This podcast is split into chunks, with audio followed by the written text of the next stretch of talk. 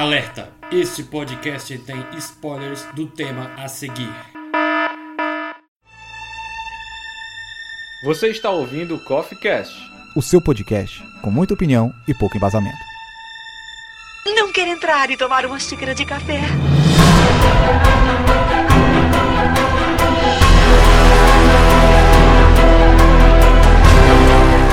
Fala galera, sejam bem-vindos para mais uma edição do Coffee Cast.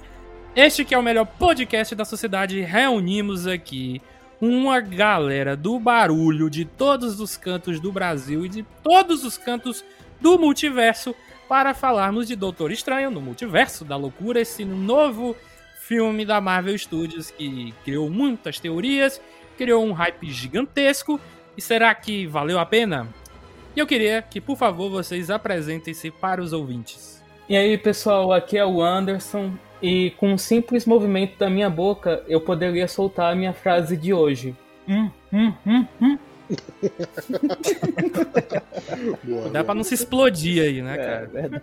É, eu sou o Marcos e vocês precisam saber a verdade. Eu sou o Clemerson Ruivo e se toda vez que eu sonho com alguém tropeçando é um filho da puta de outro multiverso, eu vou encontrar esse vagabundo e vou enfiar a mão na cara dele. Que puta que pariu o jeito de me acordar, hein? E aqui é Lisandro Anjos, o grão-mestre e o maior inimigo de Stephen Strange foi uma pessoa fazendo vandalismo no multiverso. Essa foi muito boa. Essa foi muito boa. Ah, vandalismo. Nossa senhora. Nossa, demorou, hein, rapaz? Demorou, hein? Não, cara, porque eu peguei o sentido literal da palavra vandalismo, né? Aí eu E é literal mesmo. Vandalismo no multiverso. e é literal, aí e é literal eu, também. Aí foi que eu aí foi que eu juntei as peças, cara, eu juntei as peças. Essa minha versão de, desse universo do o Davi desse universo não é tão esperto não. É porque as minhas piadas são em múltiplas dimensões. Infelizmente não é só você. Até então, vandalismo era um show de música brega, né? Por quê, cara? Nossa. Que era o Vando cantando. Nossa! o Vando, que todos sabemos, é uma variante da Wanda. Neste universo ele é homem, e no resto é, é mulher, né? Aí por isso que ele é a Wanda, entendi, entendi. No resto ele é luz, é raio, estrela e luar. e aqui é o Davi Cardoso, seu Dharma, e é nisso que dá criar altas teorias. Ih, né? Será que este filme realmente é, é, vale a pena você ir pro cinema assistir esse filme? Então, vem com a gente. Todo, todo cast é só pra responder essa pergunta? É. então vale, vale sim. Fechou, galera. Valeu, foi um prazer. Now the world Eu volto com o relator. é isso, pessoal. Vamos direto para o primeiro bloco depois da vinheta.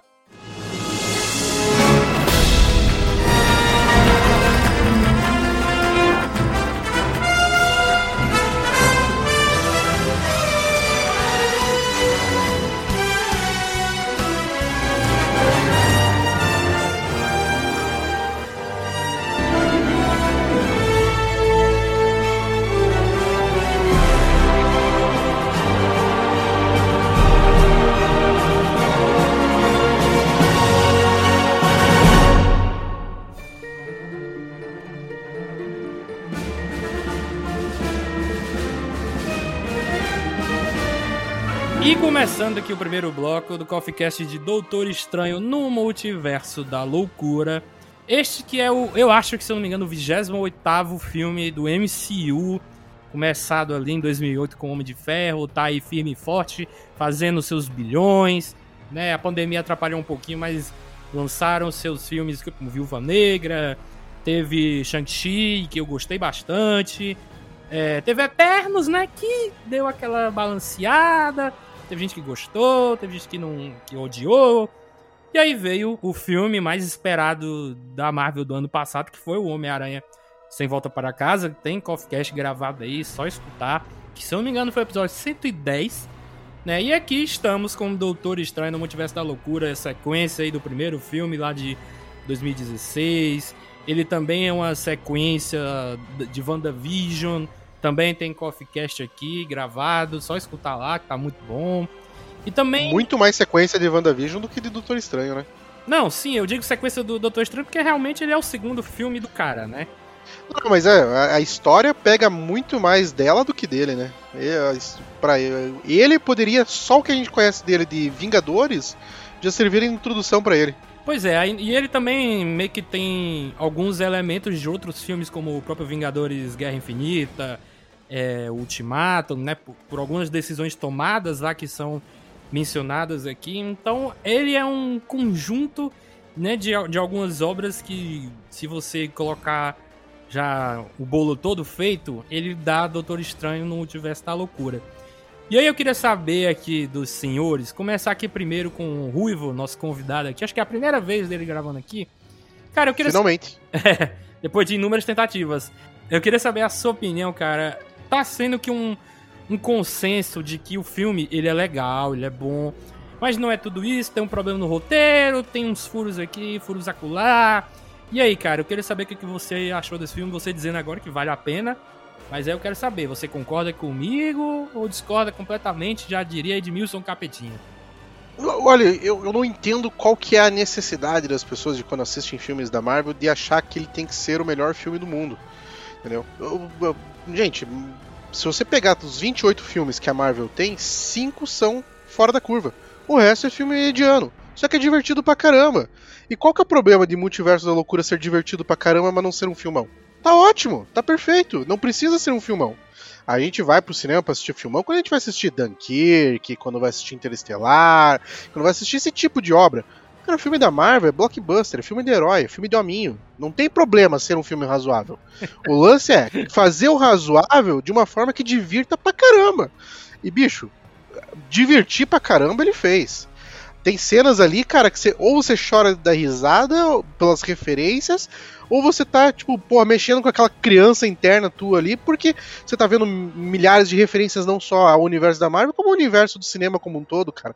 Então, assim, não tem problema. para mim ele é um filme mediano. Ele não, não é o melhor filme da Marvel. Às vezes as pessoas ficam zoando que a Marvel, toda vez que lança um filme, é o melhor filme da Marvel dessa semana. Não, ele é um filme razoável, é um filme legal, mas ele é divertido, cara eu não, eu não, não consigo falar assim, pô, eu não me diverti nesse filme. Eu não, não tive, eu tive problemas em me divertir. Pô, foi, foi diversão do começo ao fim. Até essa, obviamente que ele tem problemas de roteiro, tem milhares de problemas de roteiro, e alguns eu acredito que sejam propositais para emular um, um gênero de filme, mas ainda assim, qual que é o problema dele simplesmente ser divertido? Não tem problema, ele não precisa ser um filmão. E para mim é isso, cara. Filme divertido para um caramba. É, então, mas eu acredito que é, é, essas respostas negativas do filme, é, eu acho que são pelas pessoas que criaram muitas teorias em cima do, da história, né? Pô, Doutor Estranho, Multiverso, o que será que vai ter nesse filme? Aí teve gente que botou o Homem de Ferro Superior com o Tom Cruise, não teve. É, teve gente, eu vi um pessoal dizendo, não, vai ter o Tobey Maguire, o Homem-Aranha Tobey Maguire vai aparecer de novo. Não teve. É, então eu acho que foi questão de expectativa, né? De novo, e sempre vai ser isso, a questão, a velha e boa questão da expectativa, né? É, pra mim, quem fala que não tem expectativa na vida tá mentindo, tá? E sim, isso foi uma indireta pro William, tá? Mas olha, falou que não tem expectativa, tá mentindo. Porque, cara, querendo ou não, a gente espera uma coisa, a gente vê, a gente sabe o que, que tá pra vir e tal, a gente tem uma mínima expectativa. O lance é, eu, eu mesmo, tá? Eu mesmo, eu, saí frustrado do cinema por conta do fato de que a gente fala tanto, tanto, tanto de multiverso, falou de multiverso num filme, numa série, falou de não sei o que, não sei o que, mas chega no final, as coisas são concluídas, elas não deixam aberturas para que a gente trabalhe o multiverso de fato.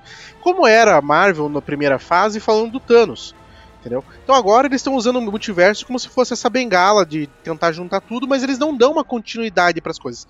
Isso é ruim, isso é chato, tá? Eu me senti frustrado em relação a isso mas não me deixei de me divertir no filme. Simples assim.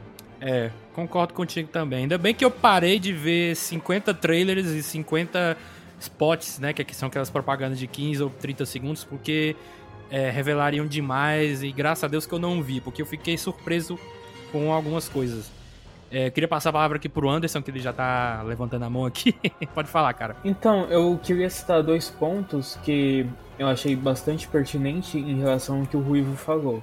O primeiro ponto é realmente a questão da expectativa que o pessoal tava pegando.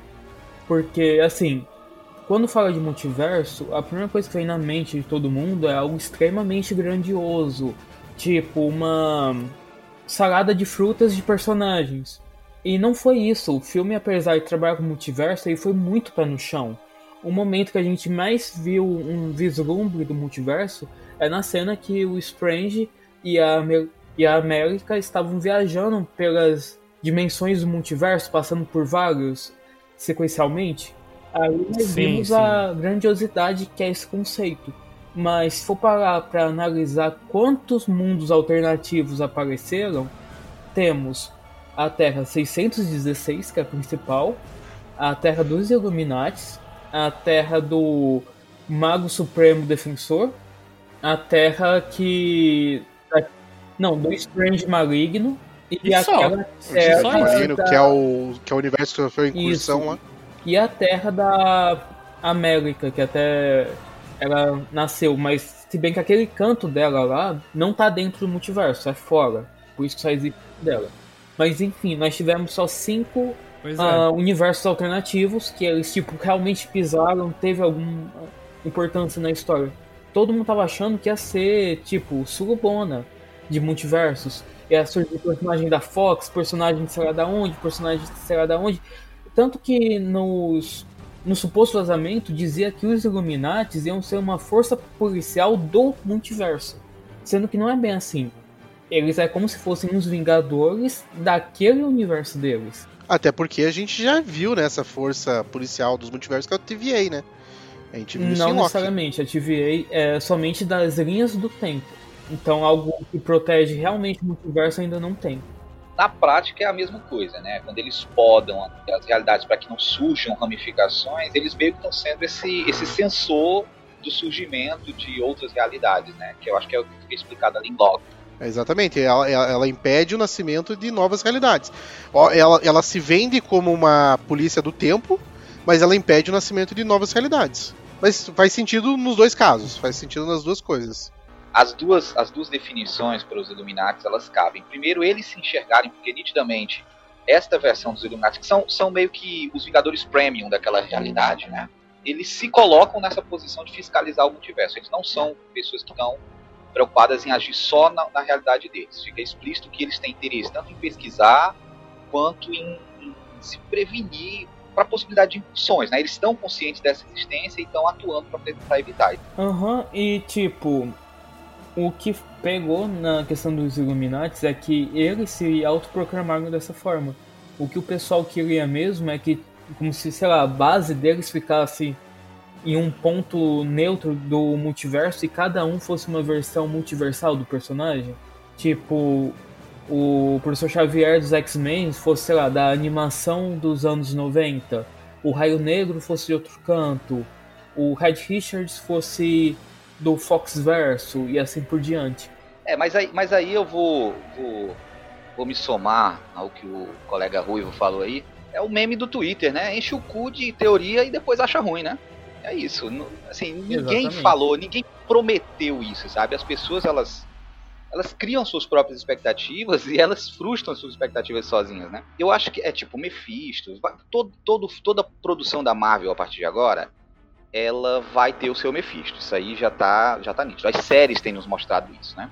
Mas eu acho que a Marvel ela tá caindo numa armadilha que ela mesma criou. Quando ela cria um universo conectado, quando ela se propõe a esse desafio de fazer uma série de filmes que funcionam. Que, é, eles, eles têm dois desafios. Eles precisam construir as suas narrativas de modo que as franquias individualmente elas funcionem, ou seja, tem que ter uma trilogia do Doutor Estranho que funcione como uma trilogia apartada. Porque, tipo, sei lá, o Elisandro não é fã de Homem-Formiga, o Elisandro não gosta de Homem-Aranha o Elisandro não gosta de, sei lá, Capitão América. Não quero assistir nada desses caras, quero ver só Doutor Estranho. Se eu assistir só os três filmes, eles precisam fazer sentido. Eles têm esse desafio de manter as suas trilogias. Ao mesmo passo que eles funcionam como uma série maior e interconectada. Que é uma coisa que nos quadrinhos funciona muito bem, porque meio que a galera tá cagando pra linha temporal, cagando pra coerência. Eles fazem grandes arcos, sei lá, como Guerra Civil, e aí nesse, nesses grandes arcos eles se dão a liberdade de fazer é, as ligações, mas nas revistas individuais as histórias elas continuam como se aquele grande arco não tivesse acontecido. Ou ele acontece de forma que Sim. Que é, é, ele é citado, mas não tem grandes mudanças na vida do personagem dentro da sua realidade. Aí a Marvel ela transporta isso pro MCU, mas aí ela cria essa armadilha, porque tipo assim, tem uma parte do público que está assistindo tudo, vai assistir até vinheta de 30 segundos se sair com a Capitã Carter falando de um comercial do Super Bowl de três anos atrás. A galera vai pegar tudo. E, e precisa estar atento a esses detalhes. Essa galera é exigente, vai querer que isso faça sentido. E de contrapartida tem o cara que vai pro cinema só para comer pipoca, só para um lazer. E, e, a experiência cinematográfica ela precisa ser positiva para ambos. Aí eu acho que é a grande armadilha é que a Marvel, pela proporção, pelo tamanho que ela tomou, eu, eu dou os parabéns. É ousado, é histórico o que está sendo feito no cinema. A gente nunca viu acontecer. Mas é preciso um nível de planejamento, de controle e de detalhismo que acho que o fã, aquele que é mais exaltado, aquele cara que é mais irritado, ele, ele tem que começar a baixar um pouco a bola, porque senão vai ser assim. Todos os filmes a partir de agora vão ser essa frustração de Doutor Estranho no Multiverso da Loucura. Porque assim. E, e, e Elisandro, só deixa eu abrir uma parênteses no que você falou, cara, porque essa frustração ela é, ela é nítida porque a Marvel por si só ela não entrega o que ela promete. Não que ela tenha prometido alguma coisa, mas ela só fe... ela, a Marvel por si só só fechou, ela fechou três trilogias: Capitão América, Homem de Ferro e Thor. Tá? Total. Homem-Aranha é da Sony, não é da Marvel. Tá? O Capitão América fechou com Guerra Civil, que querendo ou não, não é um filme do Capitão América e julgado por muitos como pífio, né? Mas eu acho ele um bom filme, mas a galera não, não curte ele. O Homem de Ferro, o final da trilogia é uma porcaria. Né? O Homem de Ferro 3 é, um, é para mim é o pior filme da, da Marvel. Tá? Agora, eles, daí eles fecham o Thor com o Thor Ragnarok. Só que assim, se você pegar os outros dois filmes, o Thor e o Thor no Mundo Sombrio, o Thor Ragnarok, meu, é, é praticamente um filme novo. Não tem nada a ver com os dois anteriores, nem em tom, nem em personagem. Então não dá para chamar aquilo ali de trilogia. Então a Marvel por si só, ela não tá conseguindo entregar essa promessa dela. Então, é, eu, eu, eu, acho que eu só vou fechar o que a gente estava dizendo e corroborando também o que o Rui falou e meio que finalizando o que eu tinha dito. É, é, sim, eu concordo. Acho que a Marvel, ela. Sem querer ser advogado da Marvel também, né? Acho que a Marvel ela não tá conseguindo entregar. É, como eu falei lá atrás, é uma armadilha que ela mesmo criou. Também acho que é, é muito difícil, porque não tem nenhum parâmetro para ela seguir. Tipo, ela está criando algo novo no cinema. Isso nunca aconteceu, sabe? Algo com essa longevidade com essa dimensão, com essa proporção, esse tipo de evento né, dentro da, da cultura pop, a gente nunca viu acontecer, não dessa forma. Então, ela não tem. É, é quem está quem tá à frente desse projeto meio que não tem onde se espelhar. Os caras estão criando terreno novo e meio que tem uma galera chegando e seguindo atrás, né? A gente viu aí as experiências do DC Universe, a gente viu aí uma tentativa da Universal de fazer um universo de monstros. A galera tá tentando pegar o hype, mas quem tá criando mesmo, quem tá sendo pioneiro nesse processo, é a Marvel. Então ela tá descobrindo os caminhos e aí eu concordo, sabe? Ela, ela não não consegue fechar suas trilogias sem precisar do universo maior. É a mesma coisa que tem acontecido com as séries. As pessoas estão julgando as séries, ah, qual é a série melhor? Aí você vê a maior parte das pessoas estão dizendo que as séries melhores são aquelas que fazem mais referências. Quando na verdade, às vezes talvez o interessante fosse fosse julgar o conteúdo pelo que ele está entregando, né? Eu me lembro que WandaVision foi extremamente criticado, foi extremamente criticado e o pessoal dizia que Loki era a série melhor. Hoje em dia eu tô sentindo que tá tendo um, uma inversão nisso, as pessoas estão começando a olhar para trás e ver WandaVision com mais carinho, porque é uma obra de muita qualidade, assim, narrativa, de estrutura, de inovação, de criatividade. O que eu tô propondo é só isso, sabe? Eu, é porque eu acho que Loki ele cai justamente nesse problema de Doutor Estranho, sabe? Loki não funciona só. Loki, você, você precisa tirar a carteira da, da, de moto, saber pilotar foguete, assistir 40 temporadas de Doctor Who pra poder entender Loki. WandaVision não, WandaVision é uma coisa mais contida, ela, ela funciona mais ali, ela é um experimento, eu acho que é uma experiência no, universo de séries melhor. Mas o cast não é sobre, sobre WandaVision. Eu só ia fechar dizendo que eu gostaria muito, eu não sei se vocês conhecem, de ouvir a opinião de uma pessoa que não assistiu tudo do MCU, sabe? Se, qual é a experiência de uma pessoa que não tem esse nosso nível de nerdice? A pessoa senta no cinema. Como tá sendo hoje pegar o barco andando, sabe? Eu vi um meme que dizia assim: pena das pessoas que vão pegar os filmes da Marvel daqui 10 anos, que vão olhar para trás e vão ter que assistir, sei lá, 30, 40 filmes para poder fazer sentido um filme lá na frente, sabe? Ele não funciona só. Tá difícil. Então eu, eu não sei, eu, eu, particularmente não conheço ninguém. Eu fico curioso para pensar, como é um cara que tipo tá passando ali na fila, Mano, vou ver Doutor Estranho, ó. Aí entra, não viu porra nenhuma. Qual, qual a sensação? Será que há satisfação, sabe? Será que aquele, aquele filme ele funciona sozinho? Ele, ele tem um começo, meio e fim? Ele faz sentido? Ou ele é só um monte de coisa jogada e, e equilibrado de maneira porca, né? Não sei. Aí eu não tenho a resposta. A primeira experiência que eu tive com Marvel foi com quadrinhos. Então, eu lia sempre, desde os meus 11 anos eu leio quadrinhos. Né?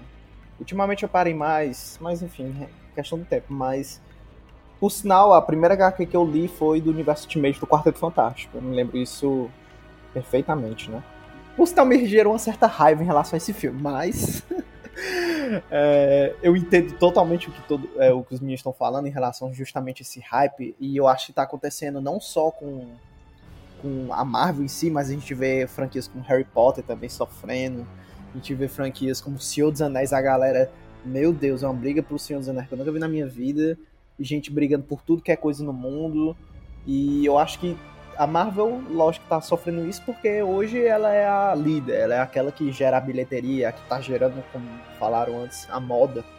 E o Doutor Estranho, eu pelo menos dá para sentir que por mais que ele seja um filme bom, lógico que não é um padrão fora da curva, a Marvel ultimamente algumas coisas ela tá se arriscando mais. E, eu, e fica bom.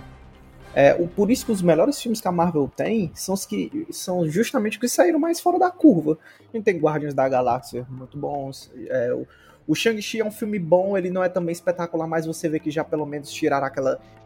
Uma coisa que eu tenho muito raiva da Marvel hoje é justamente essa dependência de efeitos especiais. E, e às vezes efeito prático, alguma coisa do tipo, poderia melhorar até algumas cenas do filme.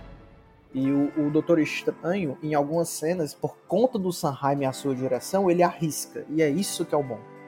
E é um filme muito divertido por isso. Eu sou um cara que ama terror, eu amo Sanheim também. Assisti muito Uma Noite, uma noite Alucinante, tudo e tal. E as referências são fantásticas. O gore, meio... lógico que não é o gore, né? Mas aquelas cenas da Wanda com sangue, aquele meio que o trash, né? O sangue, assim, você. O, alguns sustos, lógico que não, é, não dá medo, mas são coisas que a Marvel precisa fazer mais. Eu, eu acho que pelo menos o Doutor Estranho torna-se divertido muito por conta dessas, de, dessas coisas, sabe? E me deixou muito feliz. Assistir o filme foi gratificante, foi muito divertido. E a gente, como tá nesse universo da Marvel e realmente tem essa questão de querer ver mais, muito mais, acaba mesmo se decepcionando algumas coisas, né? E como fã de quadrinhos também, algumas coisas eu acabo sendo contra mas no final você para pra ver, né?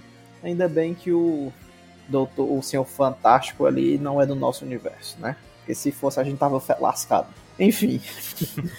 Mas fora isso, é, eu me diverti muito com esse filme é, e eu gosto porque sair de casa para assistir um filme, comer uma pipocazinha, sendo fã e, e os meninos falarem realmente em relação a algumas pessoas que nunca assistiram. Eu conheço muita gente assim, eu tenho uma prima minha que eu sempre levo pra assistir os filmes da Marvel e ela não sabe de nada. e é muito engraçado, macho. que ela não entende nada. O que é que tá acontecendo? E, e, a sensação é que ela, ela acaba não gostando do filme porque ela não entende nada. E a Marvel, justamente agora, eu acho que é o maior dilema dela mesmo, é esse. Como criar um conteúdo original que não dependa do seu universo, porém é, acaba tendo uma divisão de públicos e realmente, cara, é um dilema aí. O Doutor Estranho acho que tá enfrentando esse dilema mais força do que o próprio Homem-Aranha. No Homem-Aranha, justamente essa minha prima, ela não entendeu nada porque a galera gritou quando viu os outros Homem-Aranhas. Que ela não sabia quem eram os Homem-Aranhas. Ela nunca assistiu. Ah, Marcos, pois é. porra, mano. Aí também tu, não. né, mano? Bota a mina pra assistir pelo menos, né, cara? Pois é, Explica, não, né? eu explico. Não, não, mas é, é complicado, Davi, porque veja bem, a gente tá criando uma necessidade, uma dependência é, é, pô, você já era meio dependente para assistir dois filmes do Tom Maguire, do Tom Maguire não, do Tom Holland. Daí você cria dependência de assistir mais dois filmes do Tom Maguire, mais três filmes do Tom Maguire, mais dois filmes do, do Andrew Garfield. Cara, tá errado. Você não pode, o cinema não pode ser essa experiência complexa, cara. Porque daí, uma coisa que a gente sempre brinca, que a gente sempre fala aqui, né? A arte por si só, você lança pro mundo e deixa pro mundo fazer seu entendimento, né? Não, não necessariamente a, a, arte ela vai ser compreendida somente como o artista pensou ela, né? E daí quando você cria essa dependência de que a pessoa precisa assistir cinco filmes, é, cinco não, sete filmes antes de assistir o filme, tá errado! Porque daí você tá falando que você precisa, pro cara entender a arte que ele tá colocando no mundo, o cara precisa ter um background, cara. Não, não é isso. Mas nós temos um grande problema, que enquanto vocês estavam falando disso, eu fiquei pensando, matutando aqui. É, a Marvel, cara, ela não vai mudar. Ela não vai parar de, de fazer esse modelo dela de, de filmes que se interligam com outros. Ela não, ela não vai parar de fazer isso, porque é o que, é o que tá dando dinheiro, né? É o que tá fazendo a galera ir pro cinema. Mas aí gera um mas, problema. Cara, mas, mas precisa ser só. Às vezes a gente reclama de algumas coisas que são expositivas demais, e nesses momentos a gente precisa que as coisas sejam expositivas. Olha só como se resolveria esse problema dentro do filme do Homem-Aranha. A hora que aparece Tom Maguire e Andrew Garfield, alguém só falar assim: olha, eu não sou do universo de vocês. Alguma coisa aconteceu que eu vim parar aqui. E daí vincula com o que o próprio Doutor Estranho falou e explica que existe outros Homem-Aranhas em outros lugares. Você não precisa contar que tem três filmes de cada um deles. Você só precisa explicar o porquê que eles estão ali. E teoricamente, E não foi explicado, cara. um tempo, eu, eu acho que também foi um, um grande viés desse filme, que, que foi muito contra. Eu acho que o tempo muito curto. Dava pra ter trabalhado a Wanda, porque eu, eu acho que tem que sim, cara, você explicar o background da Wanda, como é que ela pegou o livro. Sei lá, dava 30 minutos a mais de filme. Se quiser botar 3 horas, cara, tu tem dinheiro, faz mais filme, mas é porque realmente esse modelo, às vezes, eles querem fazer é, um filme curto, que chame a atenção, porque dá mais é, é, sessões no, no dia, né? Mas eu acho que dizer que um filme com quase duas horas de curto também não é, não é curto, né? É porque Já não é curto. hoje em dia a gente pega os bons filmes hoje, né? É porque a, a gente tá acostumado com, principalmente por causa dos streams também, a questão da serialização, a gente é acostumado com longas horas de um seriado repetitivo. A gente vê também que alguns filmes eles tendem a ter mais tempo, né? E, tá, e de certa forma, é, eu, eu acho que nesse problema do, do WandaVisão, se tivesse trabalhado um pouquinho melhor o background da Wanda, entendeu? De alguma forma, eu não sei como, porque realmente é complicado. Chega num ponto, a Marvel chega num ponto que é complicado. A, a Wanda, ela foi trabalhada no WandaVision, porque tem bons episódios em que mostra até o passado dela, mostra todo é, é, é, o luto dela. O problema não é isso. O problema não é isso. O problema da questão da duração é que, por exemplo, você pega Eternos, que tem 2 horas e 40, e é um filme chato da porra, e aí você pega Doutor Estranho no Multiverso da Loucura, que é um assunto bem mais interessante, né? Multiverso, num filme de duas horas. Não, mas voltando, é, não é que eu diga que a Wanda não foi trabalhada. Eu, eu acho que o problema maior foi porque tu tem que apresentar para as pessoas que não viram, como os meninos falaram. Eu acho que tem que apresentar para as pessoas que não estão ligadas no que tá acontecendo, entendeu? É, e Eternos tem o quê? Tem 9, 10, 15 personagens para serem apresentados e desenvolvidos, né? O que o, o que o Ruivo disse ali e o que o. Macho, eu não vou conseguir chamar o cara de macetinha, macho, pelo amor de Deus. É Marcos, é Marcos. Pode me chamar Marcos, pode me chamar Marcos. Marcos, É. melhor, Marco. Pronto. Cara, é, o, que, o que vocês disseram, sabe? É, eu, acho, eu acho que essas coisas elas se resolvem com planejamento e roteiro. É desafiador, é. Quanto mais fases a Marvel empurrar pra gente, maior vai ser esse desafio, óbvio, porque vai ter muito mais coisas a serem é, inclusas dentro desse roteiro. Mas eu acho que se o filme ele fracassa em funcionar para esse público, que sei lá, que não é um público assíduo de Marvel, então eu coloco grande parte desse fracasso como um fracasso de roteiro, de capacidade de planejar esse roteiro mesmo. Vou dar um exemplo que eu acho que é eficiente, sabe? Lá atrás eu, eu vi algum podcast, isso, não é nem uma posição minha pessoal, assim. Eu, vi, eu ouvi alguém falando e agora eu não consigo me recordar onde foi que eu ouvi. Mas o pessoal estava explicando é, o, a forma como os irmãos Russo trataram lá atrás o, no Guerra no Guerra Infinita. Né, quando começa a juntar aqueles heróis todos, porque cada um vem de suas próprias franquias, foi o que aconteceu já em, nos outros Vingadores, aí tipo, o Guerra Infinita, ele era o terceiro filme da franquia Vingadores, mas ele era também o fechamento de uma porrada de linha que a Marvel estava trazendo para culminar naquele momento clímax, né? Aí tem uma cena que eu acho que é muito emblemática para esse exemplo, sabe? Como ele, como ele resolve a coisa de uma maneira rápida. Eu, eu- tenho dois, dois exemplos daquele filme que eu acho que são muito bons. O primeiro é o momento em que tá ali o Stark brigando com o Estrela Negra, e aí chega o Homem-Aranha, né? O, o- o Estrela dá um golpe lá com aquele braço dele que parece um trator. Aí o Homem-Aranha segura o braço dele e o Tony explica numa frase. Ele diz assim: o, o, Peter pergunta: E aí, senhor Stark, o que, que tá acontecendo? Aí o Tony Stark diz assim: Eles são alienígenas, vieram do espaço e quer pegar o colar de um mago. A gente não vai deixar. Pronto! Saca? Situou É, é quadrinho, cara, é isso. É, Assim, o cara que chegou agora, ele tem que entender por que, que ela tá brigando. Ah, beleza, a galera tá brigando pra evitar que roubem aquele colar. Pronto, foi explicado. Outro exemplo. Ninguém assistiu. O cara que chegou naquele filme, aconteceu. Fui assistir esse filme com minha mãe. Minha mãe nunca tinha assistido os outros. Ela assistiu assim, mas não entendeu. Às vezes ela pergunta, vixe, cadê o Batman, né? O maior É isso, crossover, viu? É.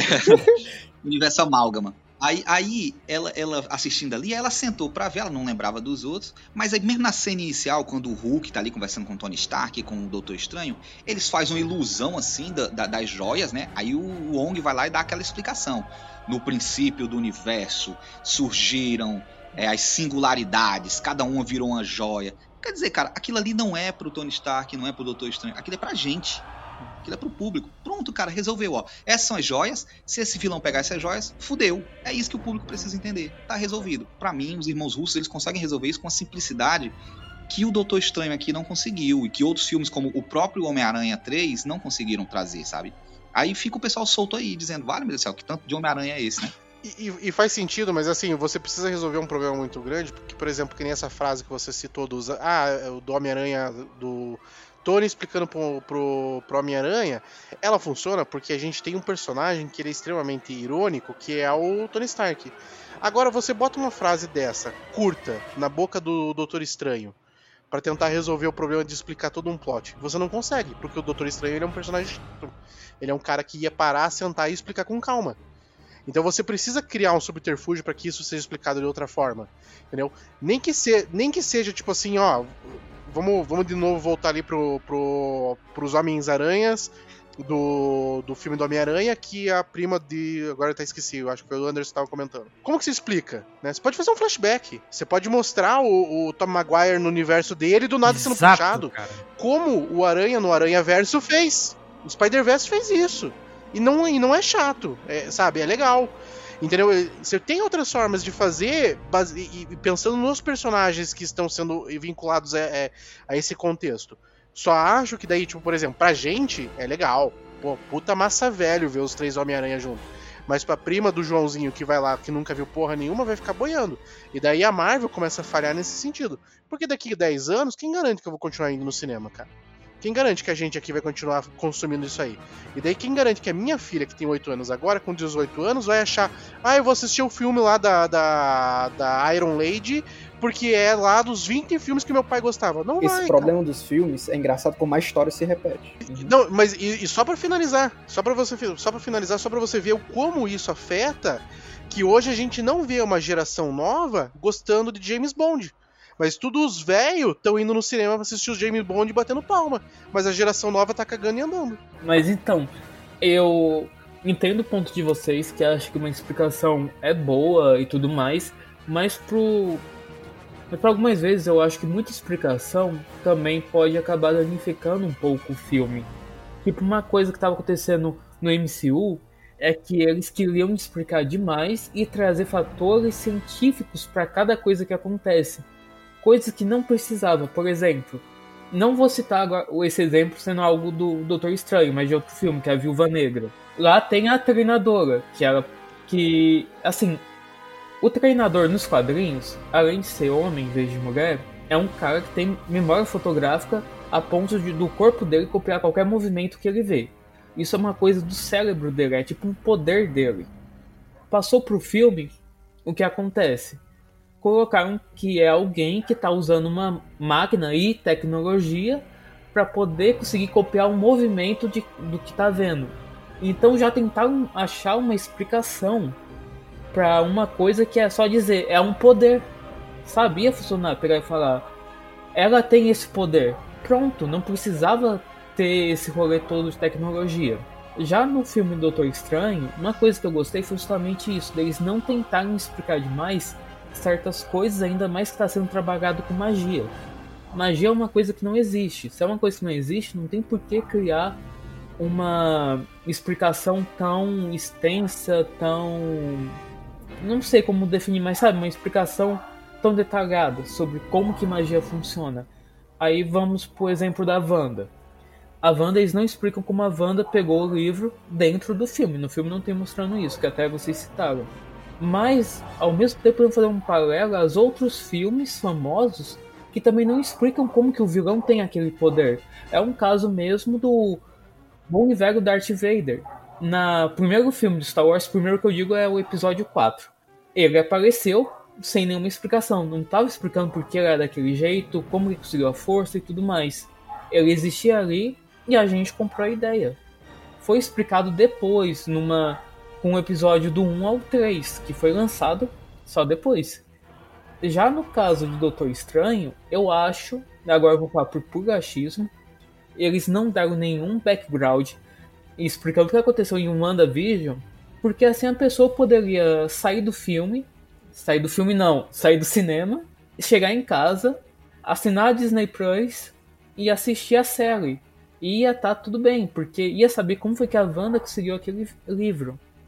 Se eles colocassem uma explicação de como foi que a vilã do filme chegou naquele ponto, eles estariam deixando de vender a série spin-off é.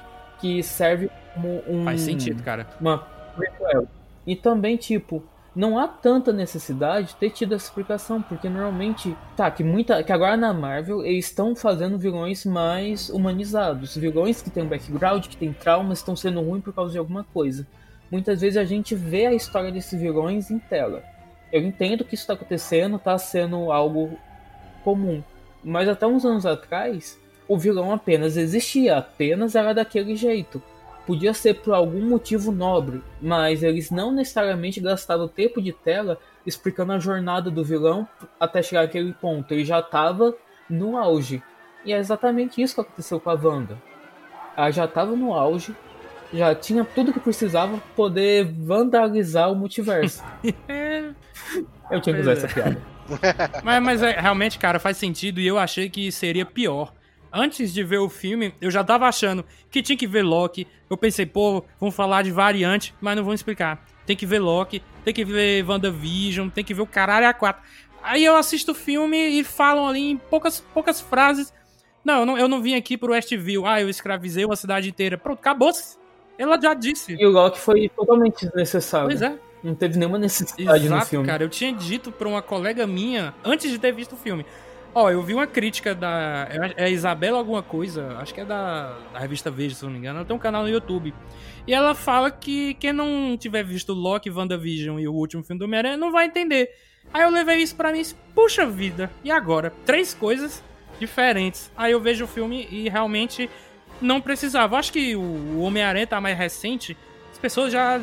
A maioria deve ter visto, então já tá um pouco fresco na cabeça. Agora, Loki realmente não precisa, pelo menos não agora. Talvez ali no Homem-Formiga 3, porque o vilão vai ser o Kang, o Conquistador, né? Uma outra variante dele. E o WandaVision é o que seria o principal, mas aí, como eu acabei de falar, foi dito ali no diálogo do Strange com ela, né? Basicamente o resumo da série. Aí se a pessoa tiver curiosidade, como o Andy falou, vou ali assistir esse WandaVision pra ver o que, que aconteceu, já que tô, tô voando aqui, eu tô por fora. É engraçado, cara, como assim, eu não vivi essa época, mas tende a parecer como a história se repete. Como os quadrinhos naquela época, de 50, 90, como é que foi nessa época? Como teve essas conversas que a Marvel às vezes perdia o dedo, era muita história, era coisas que às vezes não fazia sentido, que quebrava a, a história de um personagem não tinha nada a ver com o que foi estabelecido e que mudava de uma hora para outra. Enfim, é, eu acho que essas coisas no universo dos quadrinhos e dos super-heróis acaba, pelo menos os filmes estão, ao meu ver, tá parecendo que tá mostrando isso. Que é esses dilemas que tem, de várias histórias, vários compilados. Então, é, é um banco de dados muito grande para adaptar, mudar e seguir uma linha só a linha central, né? A linha do tempo central. É muito difícil, cara. É muito difícil. Acho que assim, o que a DC faz, de tipo de colocar coisas aleatórias aparece, né? Histórias que não tem nada a ver uma com a outra, enfim. Não se sabe, cara. Assim, é... e é o que o, futuro do cinema e o que o Doutor Estranho tá mostrando é que vai nos mostrar. Olha, e tem uma coisa que ele é do universo da Marvel, desse do MCU, ele tá ali junto com Vingadores, Homem-Aranha, todo mundo, Doutor Estranho, Wanda Visão, mas não faz uma referência sequer. Eu, aliás, eu acho que eu só, ele só faz uma, que é Cavaleiro da Lua. Que não fez nenhuma é, referência grande demais para esses eventos, né, do- desses filmes que a gente tá assistindo. E, e se eu não me engano, eu vi uma notícia, mas eles cortaram que eles pensavam em fazer. É, era de ter uma ligação com os Eternos. O Cavaleiro da Lua com os Eternos, mas eles decidiram cortar justamente é, para não confundir as pessoas de esses marinheiros de primeira viagem, né? Eles quiseram primeiro construir só a história do do, do- do- como é que é, do Steven, do do Mark, Mark Spector. do Mark Spector. né? Eles acharam que se colocasse os Eternos no meio ia complicar demais a, a parada, entendeu? Então eles deixaram só o Cavaleiro da Lua ali, bonitinho, sozinho, como eram né, os filmes da Marvel ali no- nos anos 2000, né? É, o Homem-Aranha do Sam Raimi, os X-Men do Brian Singer, é, os filmes do Demolidor ali. Aliás, o filme do Demolidor, né? Que, que, que eram aventuras mais centralizadas entre eles mesmos, né? Não tinha a ligação porque não existia o MCU, né? Ah, sim, e eles, eles conseguiram, eles fizeram que a série do Cavaleiro da Lua fosse tão ruim quanto esses filmes antigos.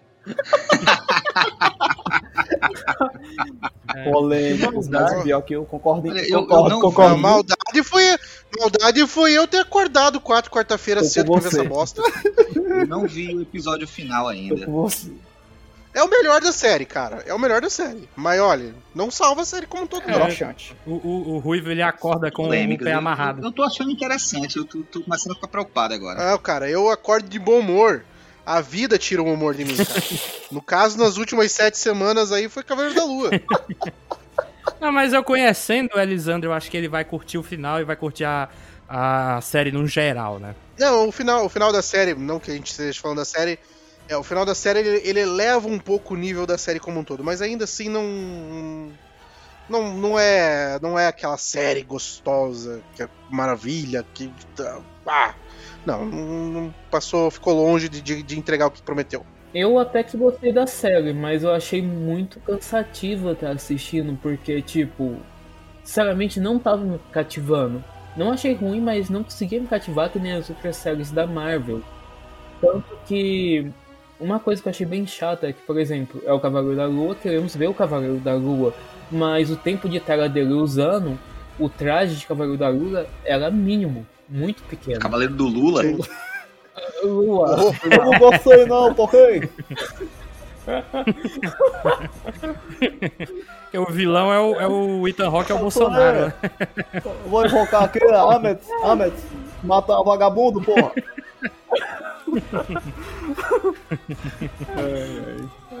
É, então, né, o, Cavaleiro da Lua também, só pra terminar o Cavaleiro da Lua, eu tô com o Anderson aí. Eu não achei ruim, também achei cansativa. Eu, eu queria mais Ei, ver, o Cavaleiro da Lua, mas enfim. É, Ei, host. Bora falar de uma da, de, de Doutor Estranho, bora? É verdade. eu vou falar, eu já, eu já ia puxar Aí, tu- aí agora. tu marca, aí tu marca, aí tu marca um podcast sobre Cavaleiro da Lua. Não, nem quero. É bom que ele já tem os dois, já dá pra fazer dois episódios. Porque a gente já falou de Eterno, já falou de Viúva Negra, já falou. ó, O Cavaleiro da Lua merece esses 5 minutos agora desse cast, é só isso que ele merece. Mas vamos lá, a Wanda, né? A Wanda como vilã de fato desse filme era algo que eu não esperava. Acho que muitas pessoas não esperavam, pelo menos as pessoas que não viram todos os trailers, né? Todo o material de marketing do filme. Né? de novo, como eu falei lá atrás, não quis ver nada além ali do primeiro e segundo trailer pra não Entregou. pegar, O pra não trailer entregar, entregou né? muita coisa, o trailer. entregou, porque eu ia dizer justamente o oposto. Eu disse assim, eu vi absolutamente tudo e eu cheguei no filme eu me fui Não, completamente. ele não entregou o principal. Isso foi legal, entendeu? Ele, o trailer, o trailer enganou não, a gente, ele porque colocou você alguns pontos que eu acho que, exemplo, o Homem-Aranha não fez. Alguns pontos, tipo, de, de, de referência, sabe? No trailer ele deu muito. Só que, pelo menos, a história principal, beleza. A história principal, ele enganou todo mundo. Ninguém esperava que, que pelo trailer, que a, É. que a Wanda a vilã. Entendeu? Não, eu achava que ia ser aquele, aquele Doutor Estranho zumbi, cara. Com os demôniozinhos como a capa dele. Eu achei que aquele seria o vilão. Aí quando começa a Wanda mudando a realidade ali de onde ela tava com o Strange, eu. Ixi, Maria, ela vai ser a vilã mesma. Aí eu fiquei batendo no braço dela dizendo, eita, porra, é agora, ela vai virar vilã. Uma coisa que eu achei foda é que, tipo, eles não tentaram esconder a Wanda como vilã. Eles logo de começo já entregam. A Wanda é a vilã. E é o filme todo tentando Eu acho sobreviver. importante. contra a Wanda? Eu acho importante porque que dá tempo de. Assim, a gente conheceu ela em oito filmes como a heroína. Só tinha um filme pra gente conhecê-la como vilã, né? Eu acho que tinha que apresentar cedo mesmo e dizer assim: ó, galera, é essa pica grossa que vocês vão comer mesmo, viu? Então, Porque- aí é que tá. Ela também não foi apresentada como heroína, né? Ela foi apresentada como uma pessoa poderosa, induzida a coisas. Ela, não, ela, ela nunca, por opção própria, ela foi heroína. Ela foi sempre induzida. O melhor, o melhor momento onde ela tem uma opção é aquela conversa dela com o Gavião Arqueiro. Que o Gavião fala: Ó, saiu dessa porta aqui, ó, você é uma vingadora. E ela sai da porta porque ela quer. Mas se você parar pra pensar, também ela não tinha pra onde Ela ir. só lutou pelo Thanos porque o Viz foi morto. Por É. vingança. Exatamente. Não foi por, por amar, Exatamente. por se querer super-herói, foi por vingança, né? Que nem o Thor, né? É, o, é aquela cena dela onde ela tá arrebentando o Thanos. Thanos precisa pedir arrego e ela fala assim: você tirou tudo que eu tinha. E ele mete, eu nem te conheço, ué. Daí, cara. É bom demais, cara, bom demais. Vai, Elisandro, fala aí. Não, eu só, eu só ia dizer. É porque realmente eu concordo. Eu acho que ela é essa, esse personagem que tá nesse campo cinza mesmo de, de, de atuação. É- é- Ela também nunca escolheu ser uma pessoa poderosa nem nada, né? As coisas meio que aconteceram. Ela foi Mas eu também acho que ela projeto nunca do foi Strucker. apresentada. Eu acho que Ela, ela, era ela ela era voluntária no projeto do Strucker, né? É. Assim, ela foi levada àquilo, né? Devido às bombas dos Starks, enfim. É, cara, ela, ela- É ela sempre é foi acho que- manipulada. Isso. Ela sempre foi manipulada. Eu, eu- eu- o que eu quis dizer é que eu acho que ela, ela nunca foi apresentada pra gente como o perigo, né? Ela, ela era alguém poderosa. é, As grandes ambições da Wanda era casar, gente. Era ter filho, gente. Era uma pessoa Ainda que né? Ela tem objetivos mais, mais simplórios, né? Uma pessoa com o nível de poder que ela tinha e ela não tinha essas grandes ambições, por exemplo, de mudar o mundo. Ela era uma pessoa. Eu acho que os objetivos dela sempre foram muito mais simples, sempre foram muito mais rasteiros. Era a vingança dela com o Stark, depois virou suprir uma falta familiar, por exemplo. Mas ela, como uma ameaça, a gente teve um cheirinho dela ali como ameaça quando ela enfrentou o Thanos, né? E a gente viu, opa, essa mulher aqui tem condição de fazer coisas grandes. E aí depois agora a gente descobre, né, que ela pode fazer coisas grandes. Ela não poderia. Então, né, eu, eu, não, eu não achei forçado ela ser vilã, justamente porque a gente já acompanhou a trajetória dela pelos outros filmes, né? Desde o Vingadores Era de Ultron até chegar na série dela, WandaVision. E aí a gente reclamava lá atrás, pô, a Wanda tem poderes é, extraordinários. Ela, ela muda a realidade. Por que, que ela não faz isso é, no Era de Ultron, no Guerra Civil? E aí agora eu, eu consigo ver que lá atrás ela não tava ainda com, tipo, full power, entendeu? Ela não tava Ela ainda. não tinha um livro. Foi também. É. Mas também, é, foi ali a partir da vingança da morte do Visão com a série dela do WandaVision que ela cresceu, entendeu? O poder dela cresceu bastante a ponto, né, dela escravizar uma cidade inteira. E aí, depois disso, rapaz, ela matou só os Illuminati. Antes mesmo do Visão morrer, ela já tinha mostrado um vislumbre de poder dela, porque ela tava tancando o Thanos com joia do infinito, enquanto tentava tentando destruir a joia do infinito do Visão. Uhum, é mesmo. Uma mão pra cada coisa, que o já dava pra mostrar que tipo, o poder dela é absurdo, e ela não tava realmente treinada naquele, pron- naquele ponto. É, ela criou o Rex no, no WandaVision antes de pegar o Darkhold, né? E é top, porque nos quadrinhos, o fã do quadrinho viu que a Wanda, do nada, ela taca a louca, extermina mutante, extermina todo mundo, bate de frente com a entidade, então. Merecido, né? Uma hora tinha que chegar isso no cinema, né? E detalhe, se a Wanda conseguir eliminar o Darkhold de todo o multiverso, quer dizer que ela seria capaz de exterminar os mutantes de todo o multiverso. Podia e pode ter feito, né? Aliás, eu acho que não. Essa parada dos X-Men, né, cara? Depois que a gente vê que tem o Xavier e dos Illuminati, tem o povo do Quarteto Fantástico por aí espalhado também. É, tinha essa teoria, né, de que a, a Wanda, né, poderia causar né, o, o surgimento O seu fantástico X-Men. ficou espalhado por todo canto mesmo, viu? É, né? Ele virou. pareceu borracha. Ah, é mesmo. É, e- então, essa é uma parada, cara, que né, eu tava comentando ali né, na hora que eu fui falar sobre o que eu achei do filme, né? Eu falei assim, tem umas coisas meio idiotas assim no roteiro, mas que são. são. é, eu acho que intencionais, né? Até pra dar um pouco de tom, né? é- essa, essa luta, por exemplo, né? Cara, até aquele momento assim, aquele poder de tirar a boca do Black Bolt, cara, meu, nada tinha explicado aquilo ali. Aí do nada ela consegue fazer. Tudo bem, beleza, sem problema. É, o, a forma como ela mata o Senhor Fantástico, daí depois ela se enrola pra matar a, a Capitã América, a, a Peggy Carter, que não é Capitã América, é Capitã Britânia. Mas a forma como isso acontece, assim, tipo, é tudo é tudo tão organizado pra, pra que fique no tom do filme e não não realmente seja uma, uma consciência do qual que é o poder dela, esse tipo de coisa, que eu acho legal, eu acho legal. Eu acho um puta defeito nessa disparidade de poder quando ela luta contra um, quando ela luta contra o outro. Mas é legal, porque torna um filme divertido, né? A mesma coisa, por exemplo, quando ela tá perseguindo eles na no subsolo lá. Nossa, mano. A minha parte favorita do filme é essa. Não, não, eu adorei, adorei, adorei, adorei. Tipo, eu não gosto de filme de terror, eu gosto de filme de terror dos anos 80, acho divertido. Ash vs Evil Dead, cara, e, é, e esse filme é Ash vs Evil Dead 4, praticamente. É, mas a forma como ela, como, assim, aquele corredor, é, ela faz tudo o que ela faz, ela consegue matar o Xavier dentro da mente do Xavier, daí ela começa a se arrastar pra perseguir os caras, ela não usa o poder. Meu, se você fosse pegar a- o poder que ela usou pra matar o Black Bolt e os caras fugindo, ela simplesmente podia estalar os dedos e cortar as pernas dos três ali, acabou. Mas não, pra dar o tom do filme, pra tornar o, tom- o filme divertido, ela não faz isso. Daí, cara, você pode achar milhares de desculpas, mas não, é poder do roteiro. Mas é o roteiro, cara, porque isso aconteceu lá em Guerra Infinita. O Thanos com, sei lá, três, quatro joias, podia ter acabado com todo mundo, velho. Em Titã ali, o Homem de Ferro, os Guardiões. Mas não, porque se ele fizesse isso, o filme acabava ali? Então. Uma joia, uma joia já era pra ter fe- feito. Exatamente. Com uma joia já é pra ter exterminado geral. Então, com, a, com os poderes da Wanda, eu concordo com- completamente com você.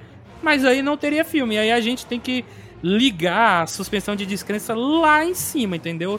No último nível. Pra gente aceitar o que ela não fez. Porque realmente, essa parte do corredor, como eu falei, é a minha parte favorita do filme. Eu fui ver com a minha mãe hoje, ela disse, nossa, é muito Carrie a estranha com aquele cara do Iluminado, Davi. Mas, ah, é o Jack Nicholson, isso é ele correndo com o machado. Diz, exato, é igualzinho. E é, realmente, era. Podia parar eles ali, como, como ela tem um poder de. Como é que é? Dobrar a realidade.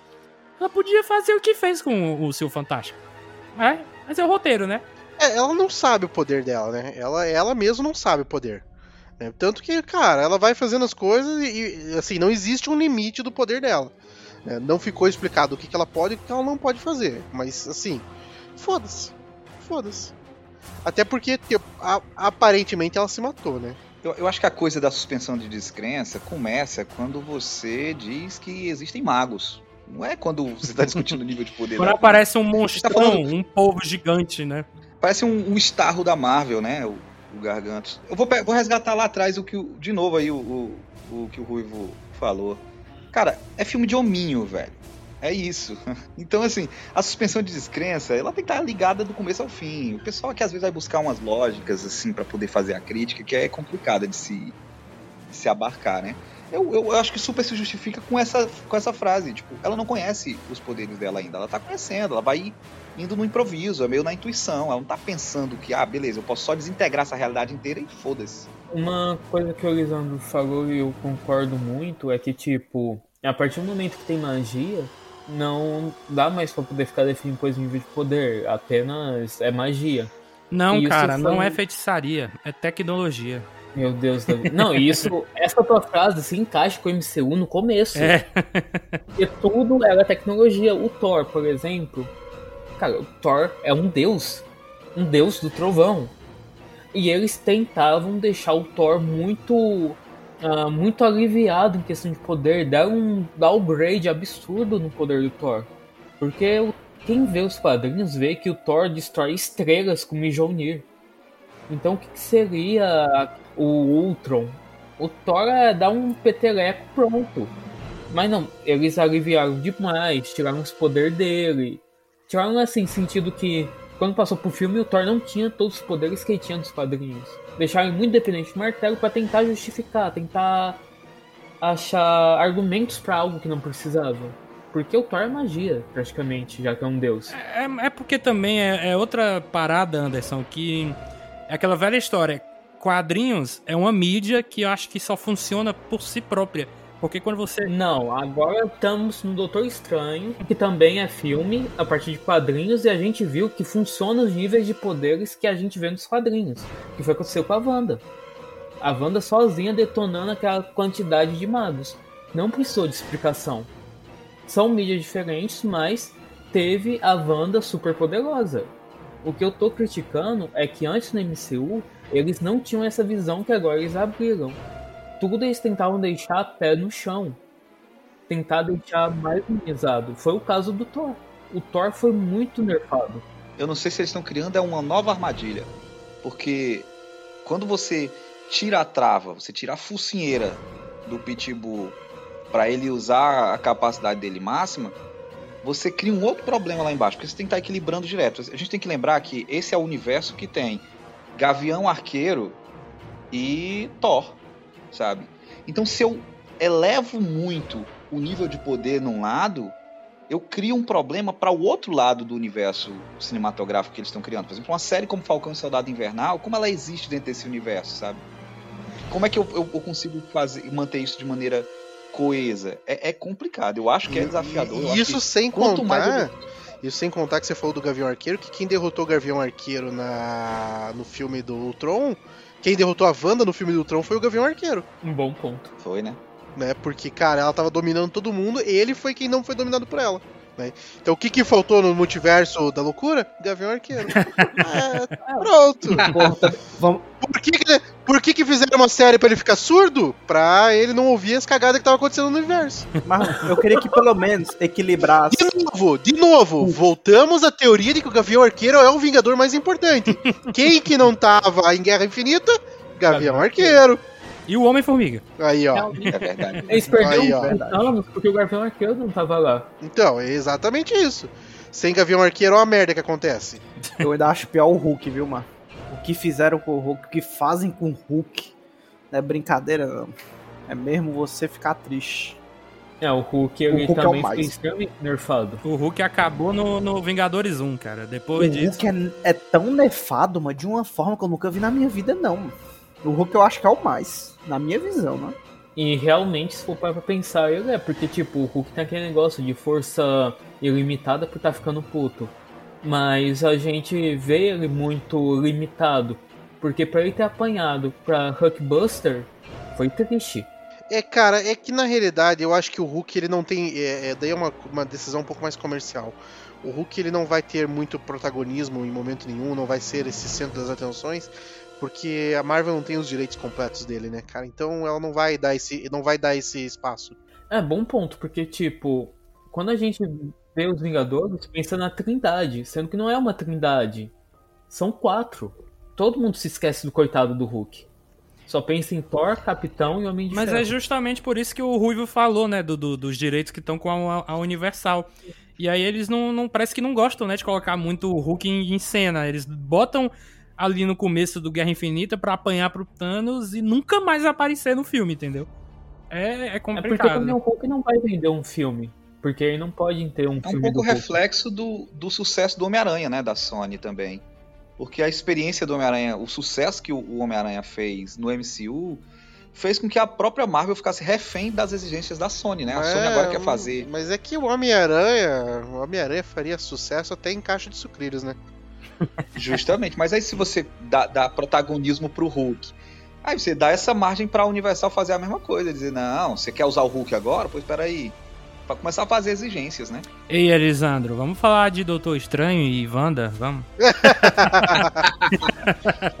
Não, mas eu queria saber também a questão dos multiversos em si, que quando eu assisti lá com o Elisandro, né, o Sandro e a Camila, eu falei quando acabou o filme, pô, eu esperava mais experiências do, do multiverso, mais, mais presença neles, porque se a gente for parar pra analisar, foram só dois, eu acho, que foi o, o, o multiverso ali que tem o, o Ash, do Evil Dead, né, que é o que tem os Illuminati, e o multiverso do Doutor Estranho com o terceiro olho do, do, do Yantia, Tenshinhan, sei lá, nunca lembro quem é. E porque, ah, mas tem o da, das mães da América Chaves. Cara, ali foi mais a memória dela, né? Foi só uma ceninha ali, mas a gente não visitou aquele mundo. Né? E eu não conto com. Eu não conto com o universo 616, porque desde Homem de Ferro 1 a gente vê esse universo. Então eu não conto. Pra mim foram só dois, né? E de novo, se o filme fosse um pouco maior, como já falaram que foram cortados 40 minutos, eu acho que esse filme ele teria um pouco mais de multiverso explorado, entendeu? Mas não que eu tenha ficado puto com o filme, nossa, eu odiei, faltou multiverso. Não, eu gostei, tenho ressalvas e tal. Como todo mundo aqui no, no, no podcast, porque também sabe a, as opiniões de, de vocês. Perguntando aqui primeiro pro nosso querido Anderson Supremo. Eu gostei do filme em questão de multiverso. E se eu falasse que não esperava mais coisa, vou estar mentindo, vou estar sendo hipócrita, porque eu pensei de todo o coração que até a cena pós-crédito do Deadpool, que o pessoal tava tanto dizendo. Nossa. Aí quando mano. acaba, é aquela segunda cena pós-crédito. Acabou! Cara, foi horrível. Quem é fã de, Mas... de Evil Dead, como eu, e o Ruivo, e o Marcos Filho, nossa, a gente deve ter gargalhado. Eu gargalhei no cinema, eles dois devem ter gargalhado também, cara. Eu ri sozinho. Ah, eu já, eu já comecei a rir a hora que, que ele apareceu lá vendendo coisinha lá. Eu já, é. eu já ficava olhando pro lado pra ver, cara, que eu, eu, eu, ele aí. É muito bom ele se batendo. Nossa, mano. e bem que eu notei que era tipo alguma coisa assim, porque eu não, não vi Evil Dead, não conheço o ator, mas achei que ele teve muito tempo de tela pra ser só é. um vendedor aleatório. É porque, cara, ele é muito amigo do Sam Raimi porque lá atrás, em 81, eles fizeram o primeiro Evil Dead. E aí ele bota o cara em todos os filmes dele. Eu não lembro se ele tá em, é, em Arraste-me para o Inferno e o filme do Oz, que ele fez, que é o último filme do, do Sam Raimi. Mas de resto, ele tá nos três filmes do Homem-Aranha. No primeiro. E, e, não só isso, não só isso. A, a, a história da mão dele ficar batendo nele é um plot do Evil Dead. Exatamente. A mão dele é possuída no Evil Dead. E daí e ela começa a. Eu não lembro direito o que, que ela faz, mas ela começa a bater nele, zoar ele também. Ele arranca, ele fica brigando com a mão, é muito é engraçado. Isso, daí é uma hora ele arranca. E ele arranca.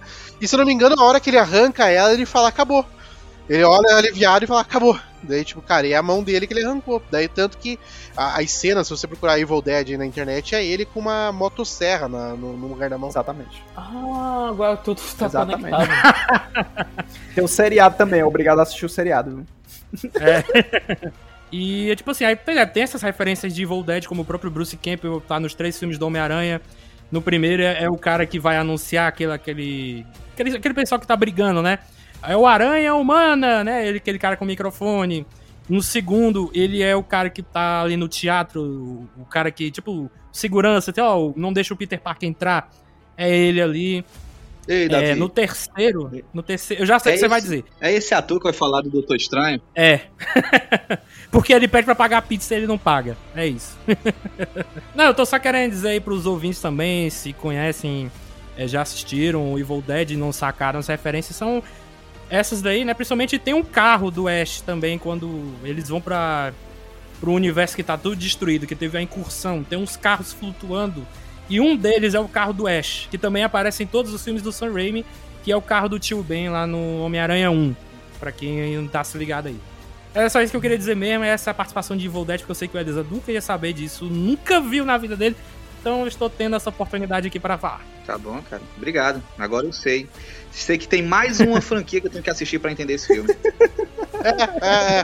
Então, é, então, é complicado, porque. Tem a franquia da Marvel. Se bobear é, né? Não sei, vai que ela já comprou também. É. De quem é os direitos? O Mickey compra tudo. Bom, é assim, eu queria saber, agora voltando pros Illuminati, né? Que foram apresentados. Eles, para mim, eles não tiveram um propósito pra trama, como foi, por exemplo, o Andrew Garfield e o Tobey Maguire no filme do Homem-Aranha. O, o, último que saiu, que pelo menos eles tiveram uma, Não, uns 25 tiveram, minutos. sim. Não, é, eu... Eles são um plot device muito curto, né? Pois é, eles apareceram, iam, iam julgar ali o Doutor Estranho, mas aí apareceu a Wanda, morreu geral e pronto, acabou, entendeu? Ah, pessoal, eu tava pensando numa coisa, mas notaram que, tipo, o pessoal do Doutor Estranho esqueceu totalmente do Mordor Sim. do universo 316? Ah, não, 66, não? É, 66, foi mal. É. 366 não foi que eu tirei, mas enfim, do 616. É, quando eu vi o trailer que apareceu o Mordo, eu pensei, putz, agora vai, né? Finalmente, depois de. Deixa eu ver, 4, 5, 6. 6 anos sem ter uma aparição em alguma cena de, de outros filmes do MCU. Aí é o. O morto de outra realidade. É, mas você viu que o. Você viu que o Strange falou pra América Chaves quem que era o mordo, né? Ele falou assim: ah, é um cara que me ensinou que não sei o que e depois transformou minha vida no inferno. Ele fala isso pra América Chaves. Então, ele tem uma história que não foi contada com o Mordor.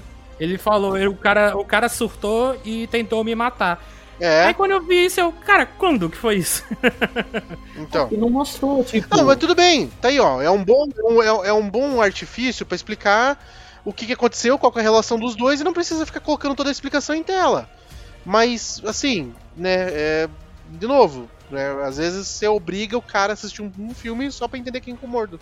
É, realmente. Mas, mas o maior problema disso é que, assim, não mostrou essa treta dele com o Mordor, porque no final do Doutor Estranho 1, o Mordor resolve que tem magos demais e sai numa jornada para ir eliminando todos os magos. E acabou ali, não mostrou qual, se ele conseguia alcançar alguma coisa. Mas isso não seria apresentado, porque, assim, do, do filme do Doutor Estranho para a próxima aparição dele no MCU, que aí ele já volta a aparecer em Vingadores ou é no Thor, não sei. É no Thor. Ele, é no Thor, né? No Thor Ragnarok. Ah, Ragnarok. Ele, ele já é o Mago Supremo, assim, experiente.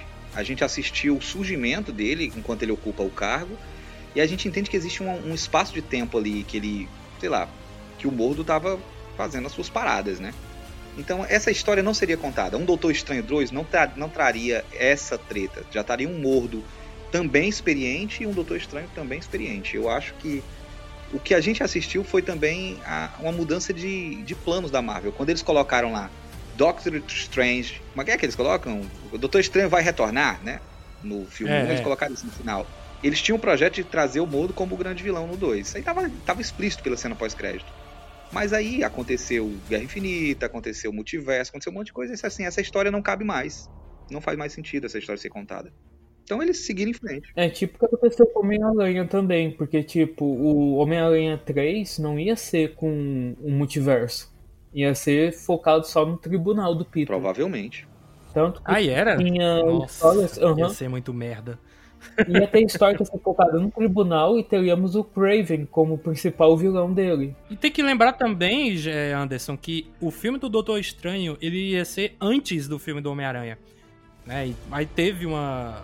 Por conta da pandemia também, que atrapalhou tudo, eles tiveram que reescrever os roteiros pra ajustar ali as peças da história pra casar uma coisa com a outra, né? Esse filme Doutor Estranho, originalmente, ia ter como vilão principal o Pesadelo. A Wanda não ia ser a vilã principal. Na verdade- Ia ser manipulada pelo Pesadelo. Na verdade, eu vi o rumor da Wanda como vilã já tem uns anos, viu?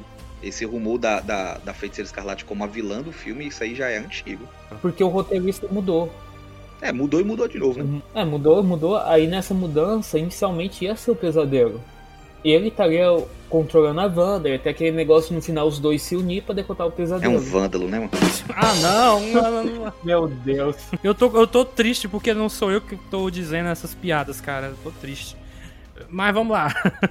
Eu lembro também dessa história que ia ser o pesadelo. Eu só não lembrava que ele ia controlar a Wanda e os dois iam se unir no final, tipo Batman vs Superman ali e tal. Vamos juntar e brigar com todo mundo. A Cria ia ser a Mulher Maravilha do filme. Porque ela ia fazer parte mais ativa decorrer do filme, não ia ser somente após crédito. Pronto, Anderson, você me lembrou de uma coisa que a gente tem no filme. É a primeira cena pós-créditos, aparece a maravilhosa, furiosa Charlize Theron ali. Que quem é marinheiro de primeira viagem, quem é tipo minha mãe que viu a cena, quando acabou, levantou os braços, tipo, que isso? é, porque foi muito rápido, sabe? A mulher aparece e, ó, vem comigo aqui, vamos. E o cara vai, pronto, acabou-se, entendeu? Mas eu também ia, pô. É a Charlize Theron. É, É verdade, é a Charlize, eu também. O pai. eu, eu, eu achei que essa cena, não sei, posso até estar viajando bastante na maionese, mas achei essa cena bem de volta pro futuro. Pois é. Não, e é bom que ele já conhece o pai dela, então tá tudo em família. Ficou um tempão. Não, não, não é o pai, não. Ele é, ele- eu vi no Wikipedia que ele é, ela é sobrinha do Dormammu. Não tem problema, é família do mesmo jeito. Ele conheceu um tempão, ficou um tempão com o tio, então. É, family. Se né? ela é sobrinha do Dormano, então ela é filha do Dorpai. Não, Não? não, não. Muito boa. Porra, mano. Cara, Essa é muito boa, velho. Eu tô decepcionado comigo mesmo. Mas agora falando um pouquinho sério, será que dá pra gente falar sério aqui porque é impossível, mas enfim.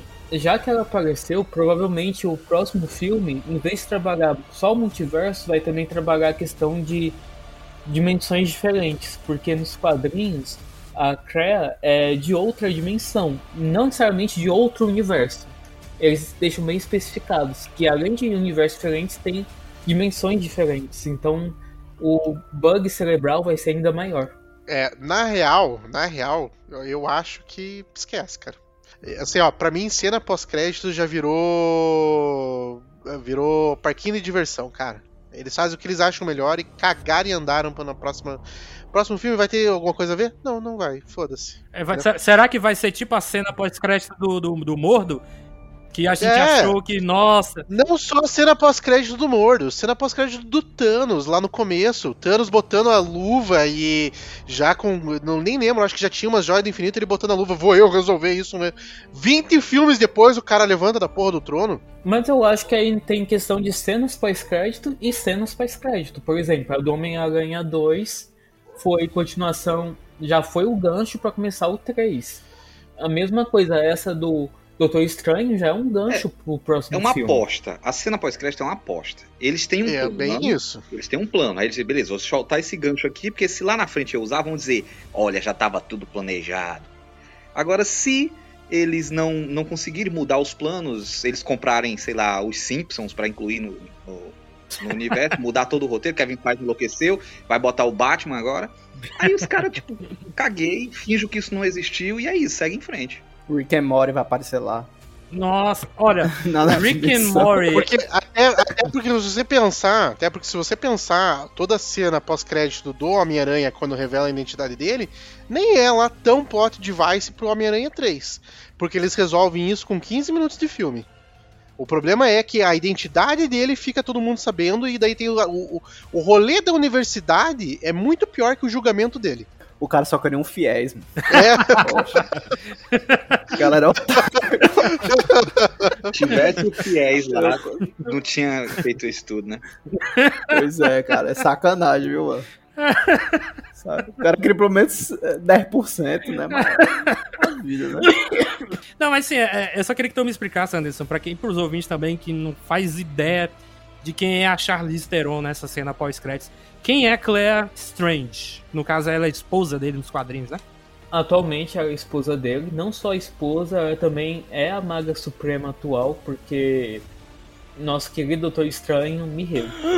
Mas, então, ela é uma feiticeira de uma outra dimensão, é sobrinha do Dormammu, e acontece que, tipo, ela começou tendo aquele. sendo um personagem mais cinza, não era nem ajudante nem vilã do Doutor Estranho, tava lá, é como se fosse a gata negra do Doutor Estranho, assim por dizer. Aí no decorrer do tempo, ela foi gostando de estar fazendo umas coisas boas, entre aspas, e passou a ser uma heroína também, ajudando ele e foi ganhando cada vez mais destaque nas HQs e hoje é a Maga Suprema.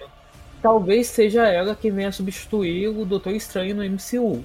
E outra, mas talvez também, uma coisa que passou despercebido, talvez o super-herói mais forte da Marvel tenha sido citado, viu? Foi citado de certa forma. E morreu. Naquele universo. E né? morreu, né?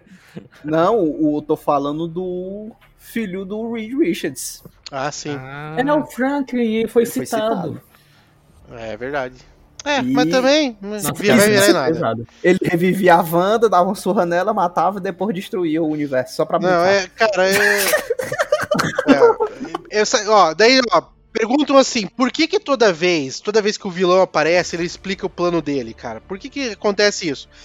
É pra exatamente explicar, pra, pra mostrar pro mocinho que ele não tem que fazer a mesma coisa. Porque, cara, o Reed Richard foi amador, hein, cara? Ó, aqui é o cara que ele tem um poder aqui que é a boca dele, se ele falar, você morre! Ah, toma no cu, cara. Qual que é a próxima coisa que você vai explicar pra ela? O homem mais inteligente. Meu, cara, nossa, você cara. Não, não é querendo ser chato, mas em defesa dele, ninguém tava preparado pra Wanda. E eles não sabiam que a Wanda tava com esse nível de poder. Porra, cara, mas. Ele sabia do poder, ele sabia do livro. Talvez ele não soubesse que a Wanda teria todo esse poder. O poder do cara é ser um elástico. Qual é- quais são as chances do cara dele contra a, a, a Wanda? Eu quero Nenhuma, acreditar que ele não sabia. Dá uma de Homem-Formiga. Entrar dentro dela e se expandir. Pronto. Tá bom. Não, não, pior que o. Olha o que, que o Reed fez. Eu gosto muito do Krasinski. Agora ele joga o braço na cara da Wanda. O que, que ele ia fazer? ah, meu Deus do céu, mano. É, eu, é, Ele podia virar colchão. Mas qual era a outra opção? eu, vou, eu, eu acho que se eu fosse Correr? ele, eu diria. Tá bom, Wanda, pode ir, ela tá ali, ó. eu não vou apostar minha vida, não. Isso é louco, mano. Suicídio coletivo. Quem tinha mais chances ali, exato, quem tinha mais chances ali era a Capitã Marvel e o Raio Negro. E o Raio Negro deu uma de. Não, não, não, não, não. O Raio Negro não, não. Não foi culpa dele, cara. Não foi culpa dele. O- a maior culpa que ele tem é ele ter aceitado o papel pra aquela série, cara. Tá? Se ele não tivesse aceitado o papel pra aquela série, provavelmente ele teria um ator melhor. E talvez dariam mais espaço pra esse ator, cara. Mas não, como era esse ator bosta, eles falaram, não, vamos. Não, ó, não deixa nem ele abrir a boca direito.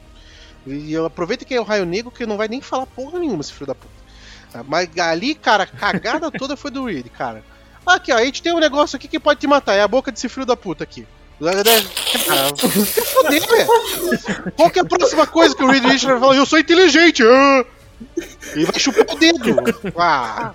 Eu ia falar da mente do Xavier, que ele poderia desligar. É, não, é bem isso. Ele podia virar pro Black Bolt e falar assim, ih, matou ele. Agora só falta ela matar o Xavier, que, é- que tem, poder mental, né? Porra. Macho puta, né? Mas assim, ó, apesar disso, apesar dessas mortes bestas do, do, do, do Reed, né? Do, não, aliás, só a morte dele, né? Que foi um pouco ridícula. Mas eu fiquei chocado na hora, entendeu? Eu, eu admito que eu não pensei em- nessa parada de que ele foi burro em revelar o plano dele.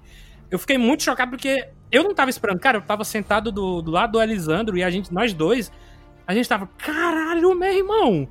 Né, assim, surpreso com o que ela fez. Ela picotou o Stephen Strange, fez o, o, o Richards. Eu falei quem? Steven Strange, falou. Ah, eu, eu- eu tô ficando doido. E que ela podia, ela podia ter feito, não fez, né? Porque ela estava sendo reasonable, né? Estava sendo razoável. Mas enfim, roteiro, né? De novo.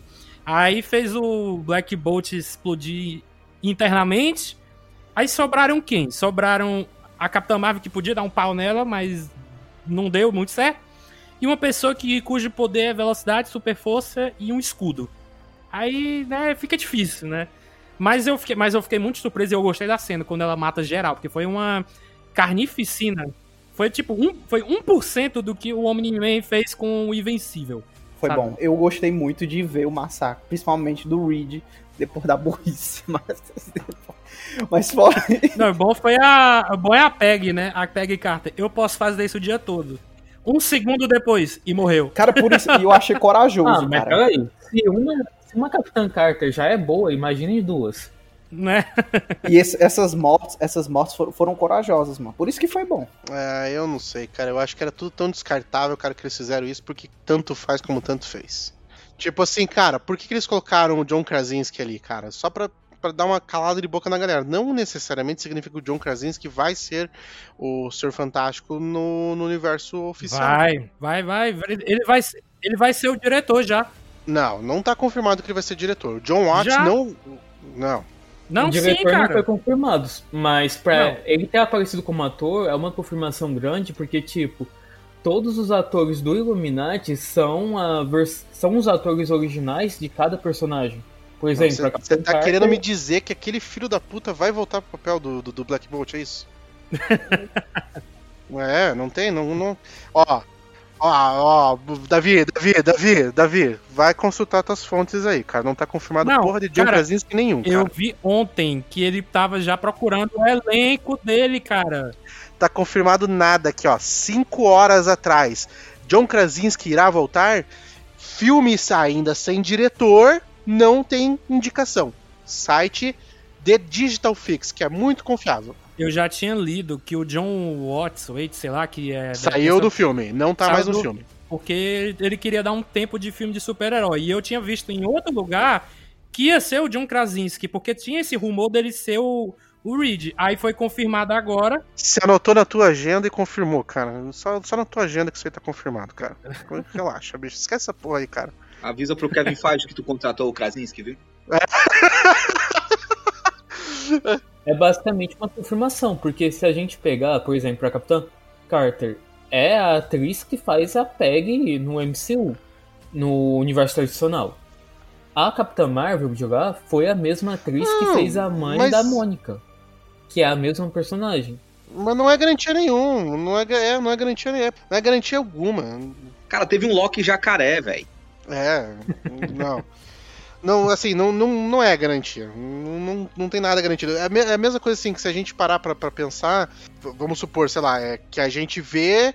é, e a gente. Eu não tô tentando lembrar aqui quem que, quem que passou exatamente por essa situação, mas é a mesma coisa que se a gente for olhar é, o, o. Ah, o.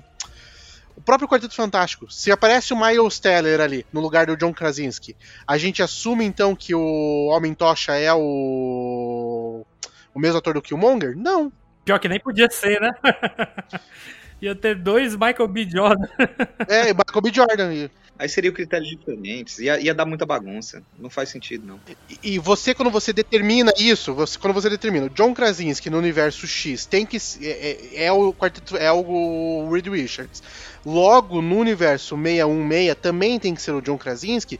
Você já, você já não pode assumir isso porque Tobey Maguire num universo é o Homem-Aranha e em outro é o Tom Holland. Já não é o mesmo cara. Entendeu? Então a gente não pode assumir que só porque num universo é aquele cara, no outro também vai ser. É. O próprio filme do Homem-Aranha já explicou isso pra gente. Não, o teu argumento é válido, mas o que acontece é que esse ator é o que os fãs estão pedindo pra Marvel. Mas, é, mas eu que eu queria o moleque de Lyon lá como Aladdin. Daí não aconteceu. Não aconteceu, mas com John aconteceu, tanto que ele vestiu o traje. Ele já tá sendo o Reed Richards e o universo. Não teria porque a Marvel ter conseguido um ator bom fazendo o papel do personagem pra um filme, pra depois de um ano, quando vai sair o filme do Quarteto Fantástico, descartar e tentar uma coisa na sorte. Eu acho que as probabilidades de serem o Krasinski são muito grandes. Primeiro, porque tem aceitação do público. Segundo, porque o ator quer. Terceiro, porque deu match. Só que uma coisa é a gente dizer que existe uma probabilidade grande, outra coisa é a gente bater o martelo e dizer é ele. Que eu acho que é o que o Ruivo tá dizendo aí, sabe? Não tá certo. Isso não é, um, isso não é uma certeza. Só o Davi que já fez o contrato aí do Krasinski, mas ele ainda não avisou o que ele faz. É, Ei, mas, mas qual a idade? Qual a idade do Krasinski? Ele tem 41 e A, 42. me- a média da. Marvel é o quê? Recrutar os atores pros primeiros filmes com quantos anos em média? 30 aos 40, é? É, por aí, cara, por aí. é, Não por aí, é cara, verdade. fora o Homem-Formiga, né? Que já contrataram ele com 80 anos, só que o filho da puta não envelhece. E com o Krasinski eles podem ser mais elásticos, eu acho. Chega, chega, chega. chega, Lisandro. É, mas e, e a Emily Blunt? Será que eles vão, vão contratar Cara, ela, ela- ou eles vão fazer de Ela conta que não viram que esse não problema? gosta de filme de super-heróis, então não sei, né? Mas ela gosta de dinheiro? Ela go- A pergunta é essa. Ela Eu vou repetir, eu vou repetir. Calma, calma, Elisandro, calma, Elisandro. Calma, eu vou repetir. Vocês, por favor, deem atenção ao que eu estou falando, tá? E com a Emily Blunt, será que eles vão chamar ela ou eles vão fingir que não viram esse problema? Ó, esse selo de qualidade altíssimo, viu? Esta foi uma piada com pedigree. Ah, meu Deus! Agora que eu entendi! É, e pro irmão dela, pro irmão dela, pelo que eu tô sabendo, eles vão contratar o Kevin Space. Diz que ele tá queimado já, né?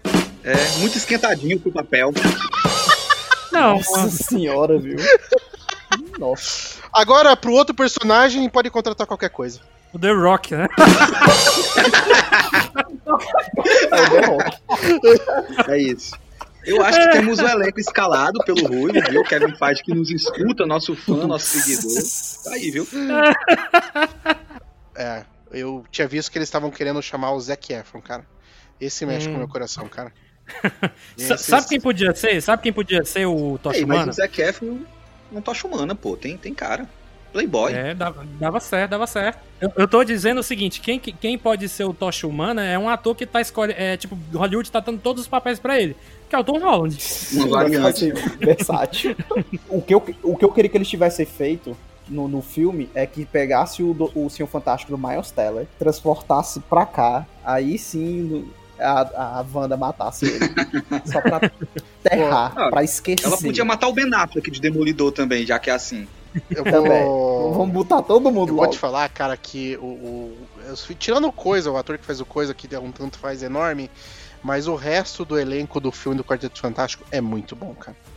Até o Dr. Doom lá, cara, que é o Toby Cabell, cara, pô, o elenco é do caralho, velho. Mas o filme, cara. Assim, não é. Eu não odeio. Eu não odeio esse filme, não, como todo mundo odeia. Eu acho ele ok. Não acho lá grandes eu odeio. coisas.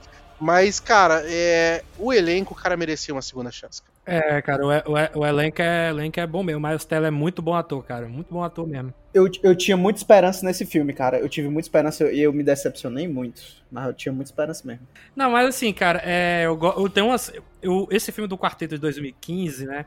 Só pra encerrar também, porque o Elisandro vai já dizer, cara, vamos falar de Doutor Estranho.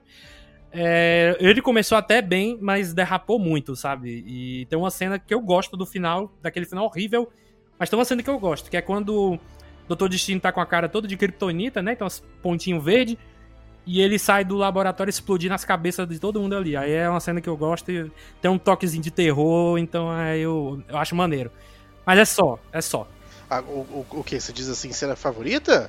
É uma ceninha assim que eu gostei, achei bacaninha, toque de terror, como eu disse, entendeu? A, a, a cena de toque de terror melhor de todas foi a Wanda levantando a cara e vendo o reflexo dela no espelho, na- no vidro.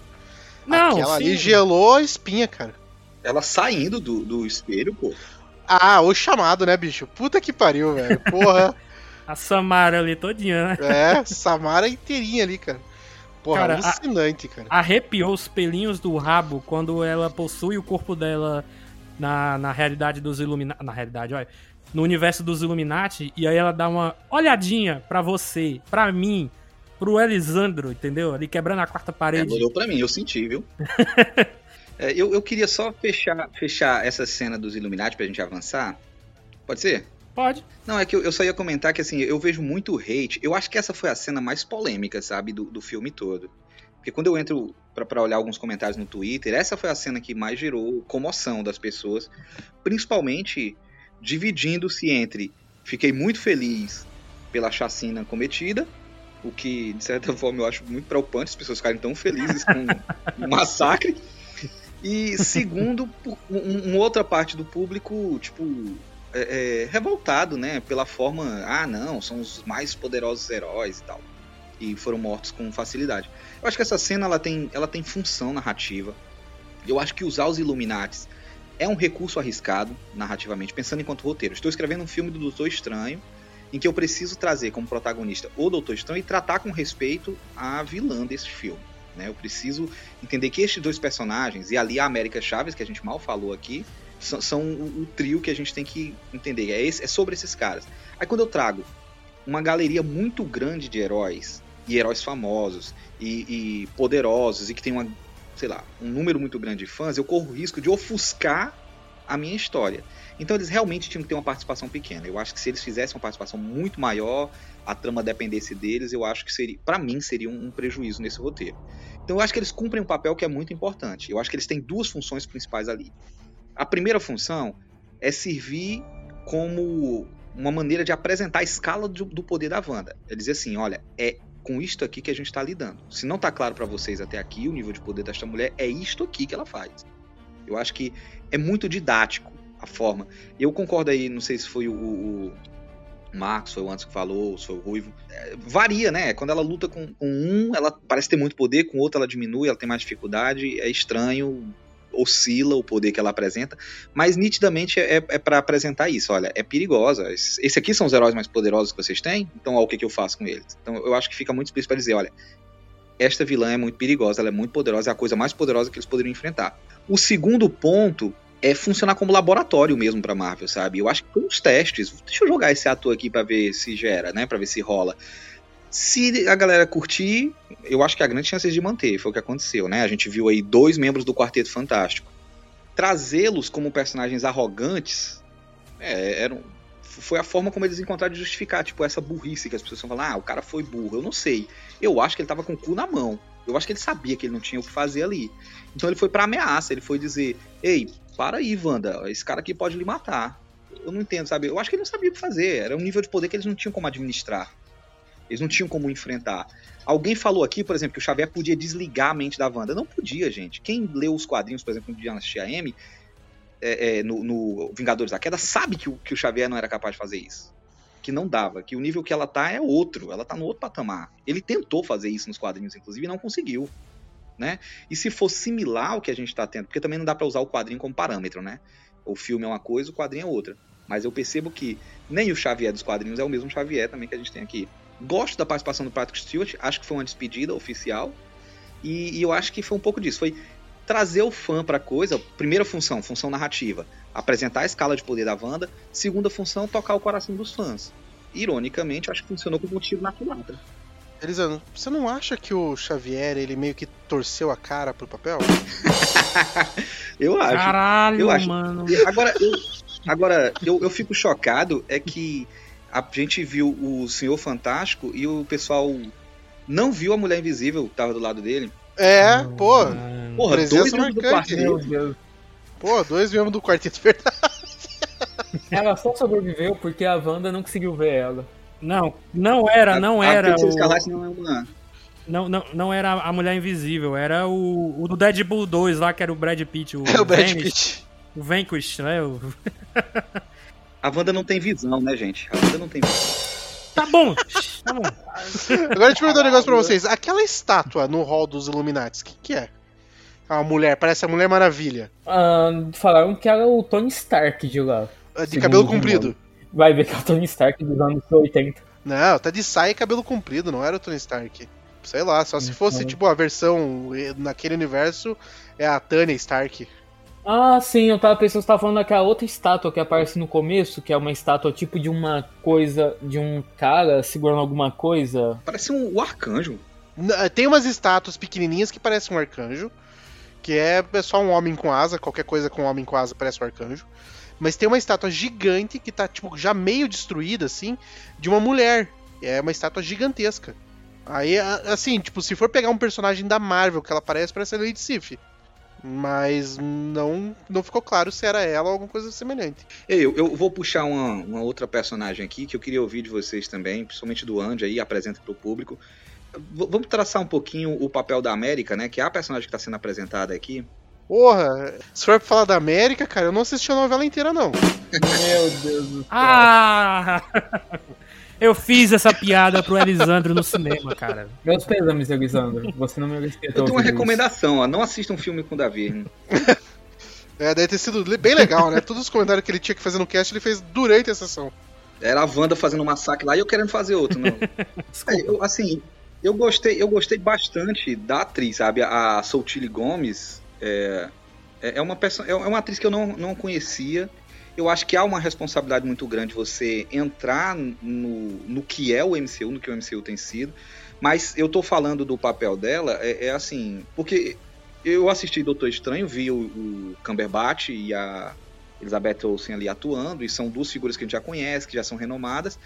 E quando eu passo o peso para esta atriz que está chegando, jovem, que está entrando num- numa franquia bilionária, né, num universo milionário a nível global, eu, eu não posso colocar nela o mesmo peso que eu estou colocando nesses, nessas duas figuras, né? Aí eu tentei avaliar a, a participação dela, a atuação dela, pensando em como ela se encaixa naquele outro contexto que a gente sabe que a Marvel já está produzindo, né? Que é a coisa assim, claramente a gente está assistindo o surgimento dos Jovens Vingadores, né? A gente já viu aí a Kate Bishop, né, com a Hailey Steinfeld, a gente já viu o Patriota meio que citado ali, o Icano, o Celery, né, a Helena na nova Viúva Negra, então a gente tá vendo aí, vai vir aí agora a, a Miss Marvel.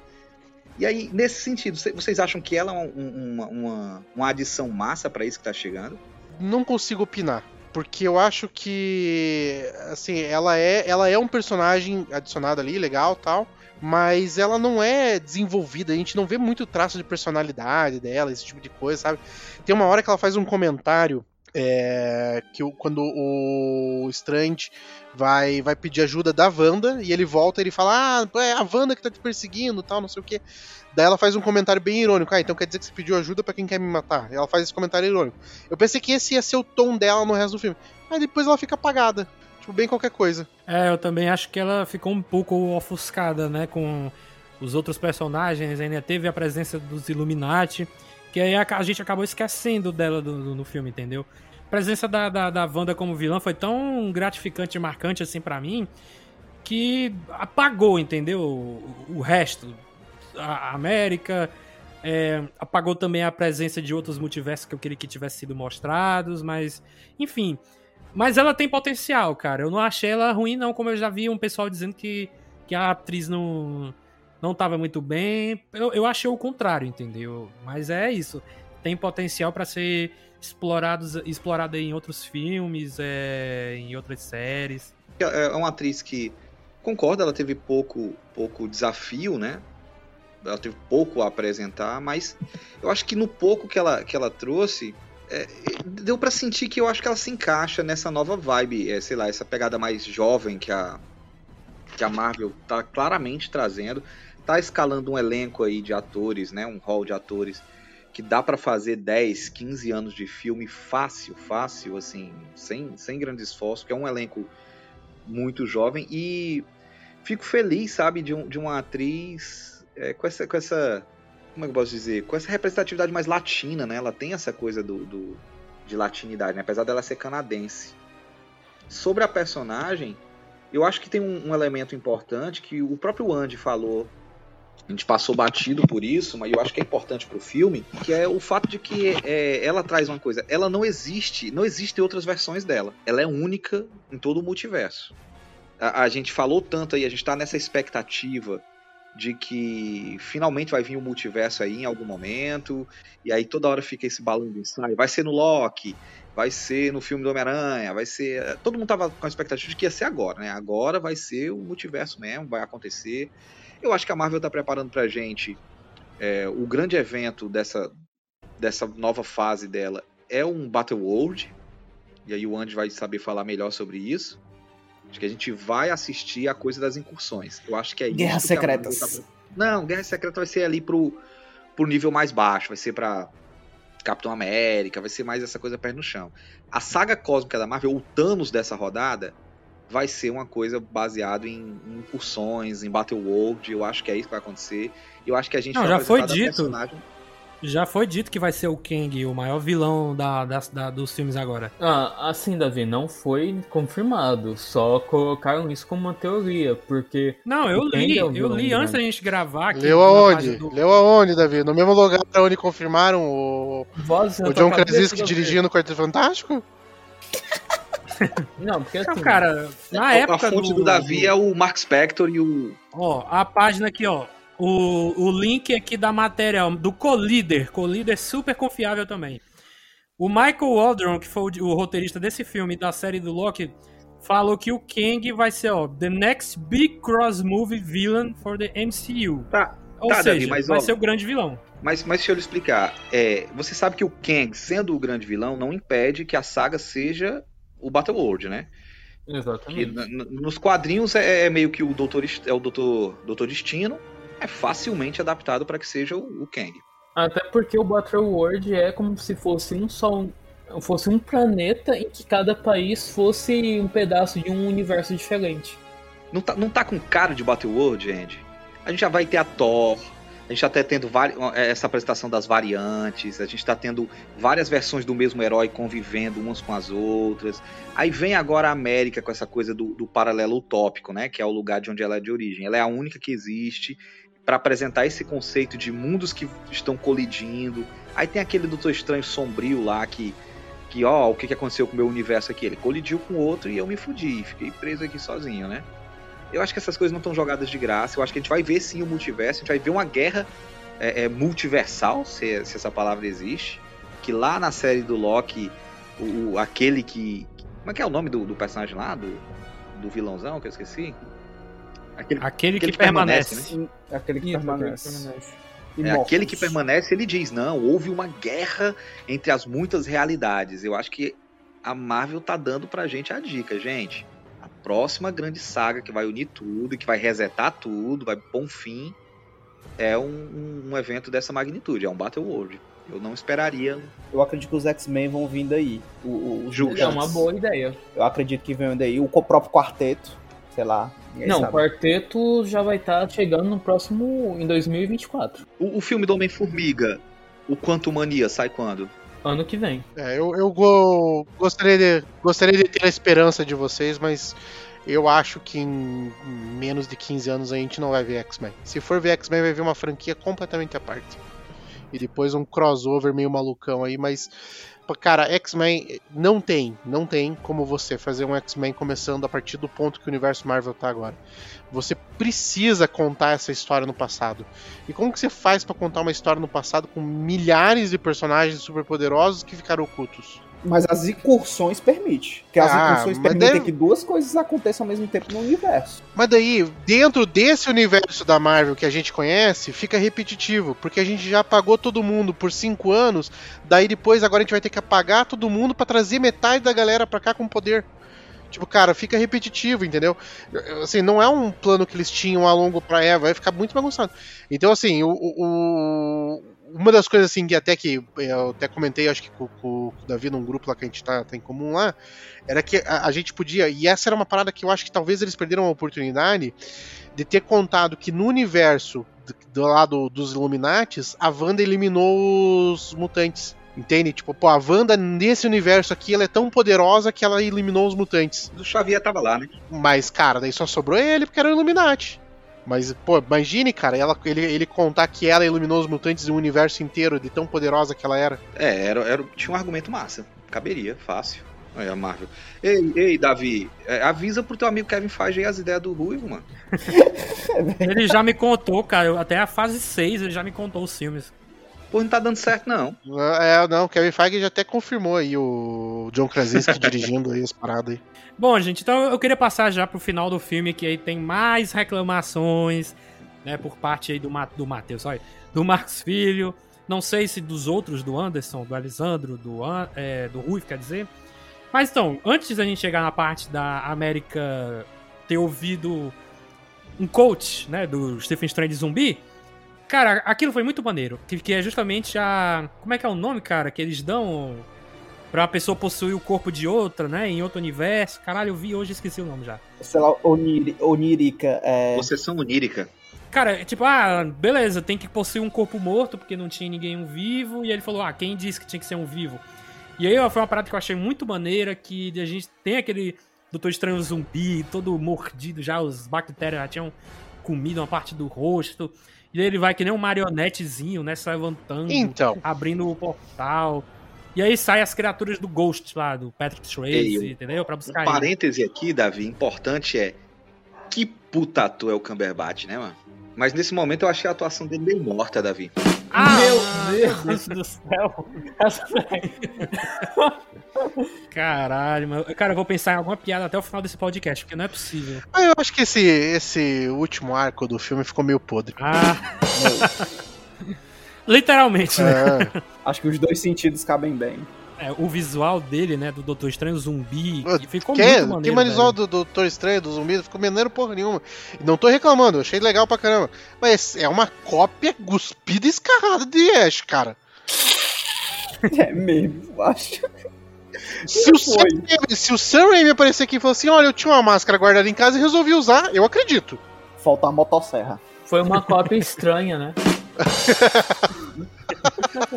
Pô, mas Sam Raimi, né, cara, ele botou a referência ali, mas eu até falei pra minha mãe, eu disse, mãe, eu vou comprar um Funko desse Doutor Estranho zumbi aí.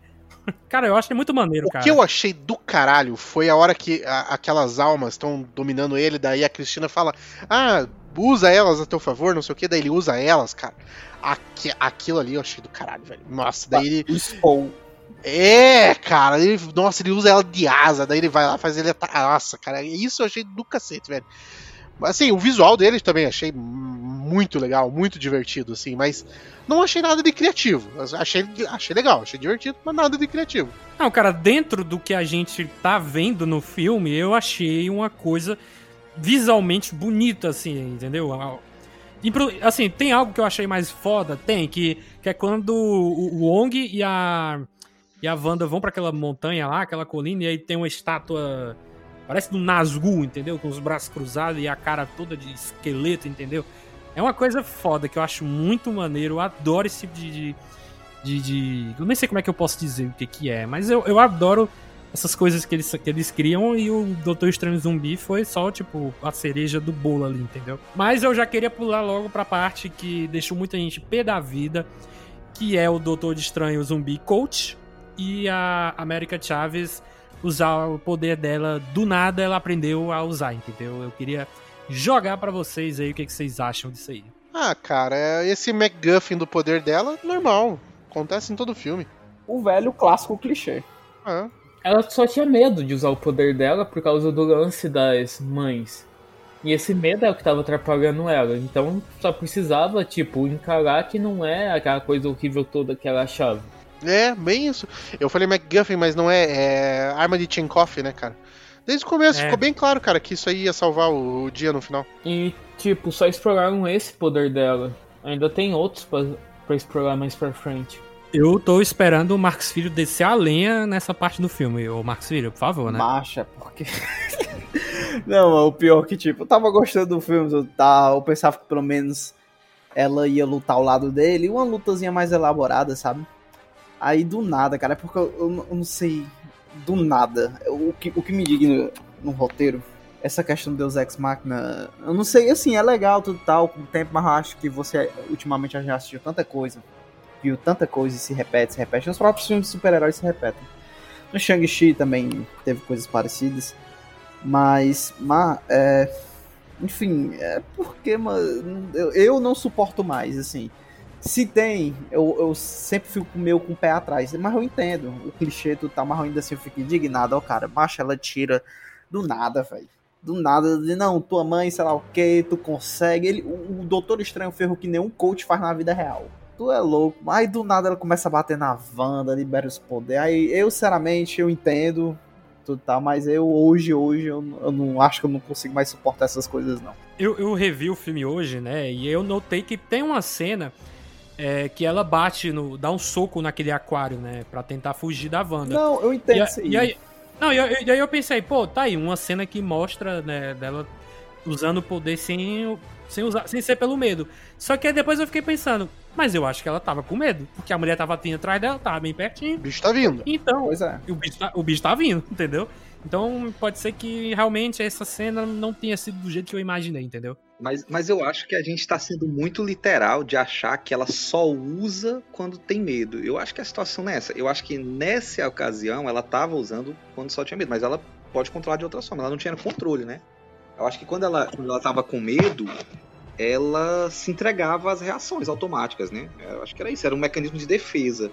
Não necessariamente ela, a partir de agora, só vai utilizar quando ela tiver medo. Eu acho que não é que nem o Hulk, que tipo, olha, eu, sou- eu preciso estar com raiva pra poder eu virar o Hulk. Eu acho que ela só não tinha controle mesmo. A partir do momento que ela entende como funciona, acho que ela passa. Ah, beleza, é assim que eu ativo, é assim que funciona. É assim que eu controlo isso. Eu acho que é treino, sabe? Eu acho que tem a ver com treino, tem a ver com aprendizado sobre as capacidades. Eu acho que isso não foi apresentado no filme, assim, ah, como ela treinou, aí eu não sei. Mas eu acho que a gente não precisa ficar preso à ideia de que ah, é o medo que ativa. Eu acho que não é só o medo. E eu acho que tinha oportunidade, sim, no roteiro, de você ter trabalhado isso. Sei lá, o Doutor Estranho ou ou o Doutor Estranho, o Defensor, tudo tal. Só ter ensinado algumas coisas, porque pelo menos que fosse pouco, já apresentava, ó. Ela tinha noção disso aqui, isso aqui, entendeu? Aí no final, ela consegue controlar até um certo ponto, entendeu? Aí show. Mas o filme joga do nada. É, eu, eu, é- até vocês falando disso me lembra de uma questão que assim que o, o filme ele, ele, ele não deixa muito claro como que é a passagem de tempo do filme, né? Então, por exemplo, assim, o corpo do Doutor Estranho lá enterrado, ele apodrece, beleza, fica num nível foda. Mas quanto tempo passou pra ficar daquele jeito ali? E, e, ah, mas pode ser que ele ficou, pode ser que ele ficou um mês preso lá na gaiola lá do dos Illuminati.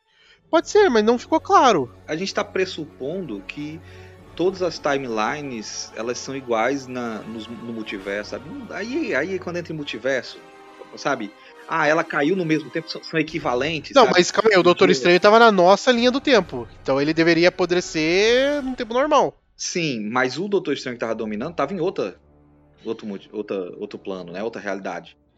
Não sabe quanto tempo de um mundo pro outro aconteceu isso, né? É, é, uma, é uma discussão complicada, mas assim, eu acho, que, eu, eu acho que eles podiam ter deixado um pouquinho mais claro só em relação a essa questão do tempo, porque eu acho que depois a gente. É, é- é- é- porque é, é muito impacto pro universo.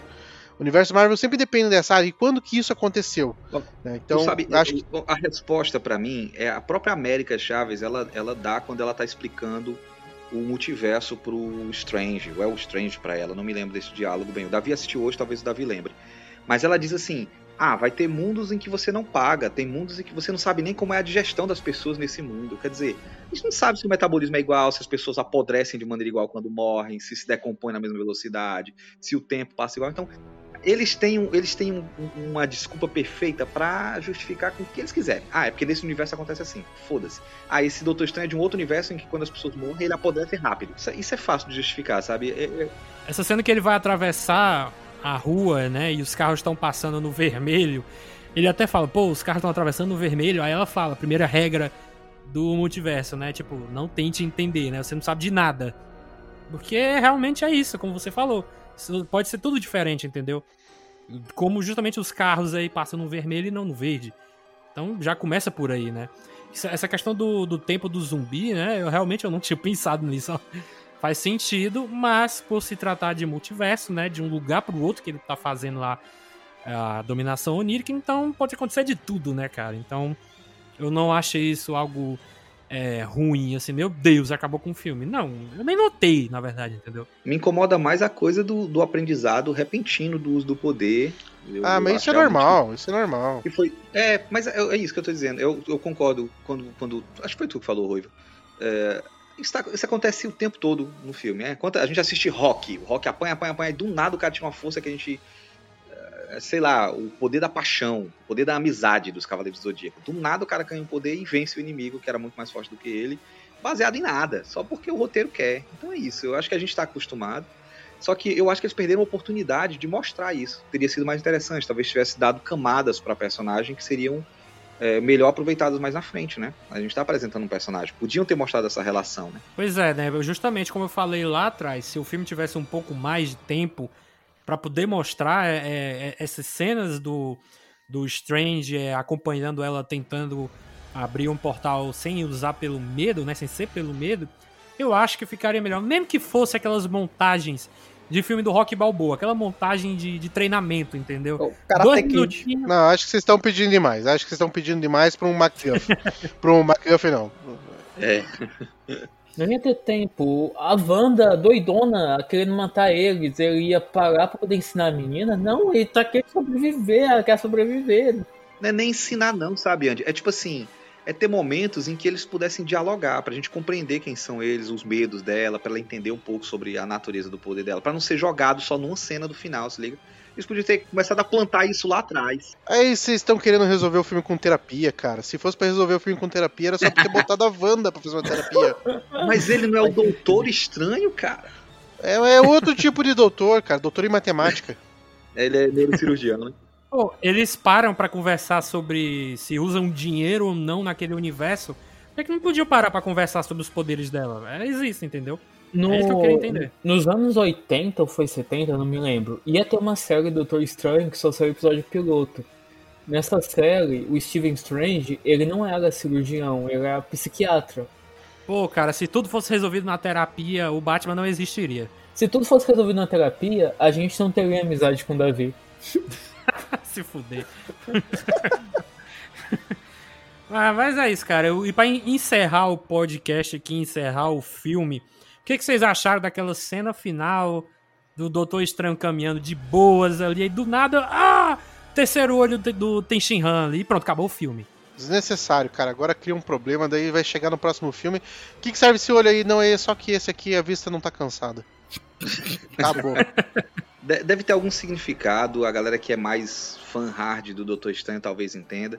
Mas eu, francamente, já tava cansado do filme. Pra mim já tinha. Vocês dizendo que o filme tinha que ter mais cena, eu, eu já tava cansado nessa hora. Eu caguei total. Ah, legal, tem um olho aí, bota mais 10 aí.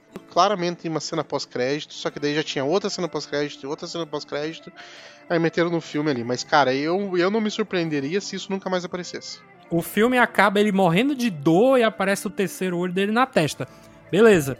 Aí a primeira cena pós-crédito ele já tá andando de boas. Aí aparece a Charlize, vem pra cá, vem resolver esse problema aqui comigo. Aí ele, beleza. Aí ativa o terceiro olho sozinho, do nada. Tipo, toda uma evolução, todo um filme inteiro que podia contar só sobre ele dominando esse poder, pronto, acabou, não tem mais filme.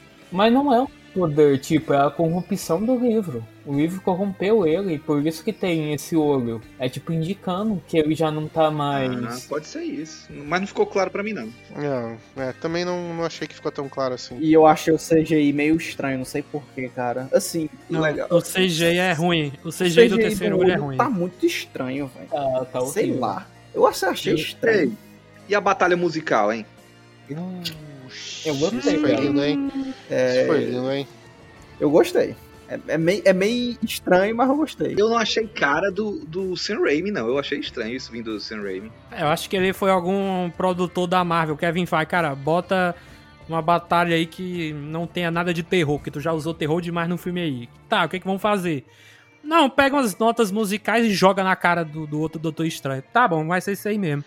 Cara, é- realmente é uma coisa muito incomum, né? Uma batalha mística com símbolos musicais, mas, de novo, né? Visualmente, muito bonito. É tipo Avatar. Visualmente é bonito, mas tem conteúdo. Não sei. Mas, mas eu acho que Doutor Estranho, a galera gosta de brincar com essas coisas, né? A gente vê que é, o diretor ele fica livre pra fazer literalmente o que ele quer e o cara pega viagem, mas isso aí é droga. Nitidamente, é música é ambiente de droga. Se fosse, É verdade. se fosse o funk, ia ser top, ó. Ele deu, vai novinha, vai Ei, novinha. Já pensou uma batalha de Doutores Estranhos dançando funk, velho? Tu é louco, acho. A Marvel não está pronta para isso. Mexe essa raba, vai. é louco, ó. Ia ser top, ó. Pois é, gente. Então vamos encerrar aqui o podcast. A gente falou bastante do filme, a gente comentou de tudo, ou quase tudo que teve nesse longa, que já está nos cinemas, você já pode assistir se não assistiu ainda. E se você ouviu até agora, é porque você tá cagando e andando para spoilers, né? É, então é isso, eu queria agradecer aqui a presença do meu primo, mais uma vez aqui, Marcos Filho. Valeu por você ter aceitado o convite aí, cara. De nada, cara. O TCC tá indo, mas a gente tá terminando. Valeu, Ruivo. Primeira presença obrigado. aqui, oficial, do nosso querido Ruivo. É, o reto- os retornos de Anderson Supremo e Elisandro dos Anjos. Valeu, gente. Muito obrigado por terem participado. E nada. Não, Davi, eu vou repetir. Eu vou repetir, Davi. Eu vou repetir, Davi. Seria estranho se eu não participasse. Eu sei, cara. Eu peguei, mas é porque já foi feito cinco vezes essa piada. Já não tem mais Ah, é, graça. Tem, chama, chama vingança. É isso, gente. Vocês já sabem o que fazer. Vocês compartilhem esse episódio pra todo mundo aí que assistiu o filme, tá doido pra ouvir um podcast. Manda o nosso. Não manda outro, não. e é isso, pessoal. Tchau, tchau. E até a próxima. Valeu.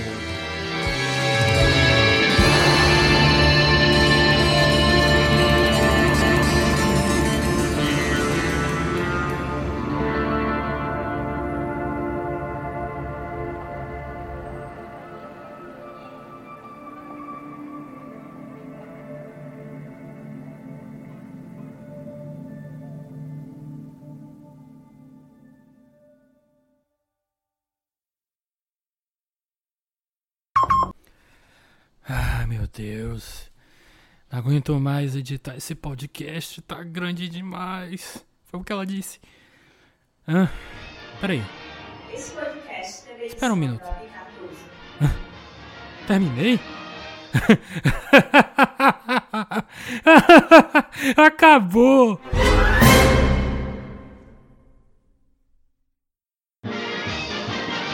Esse podcast teve edição da Davi Cardoso.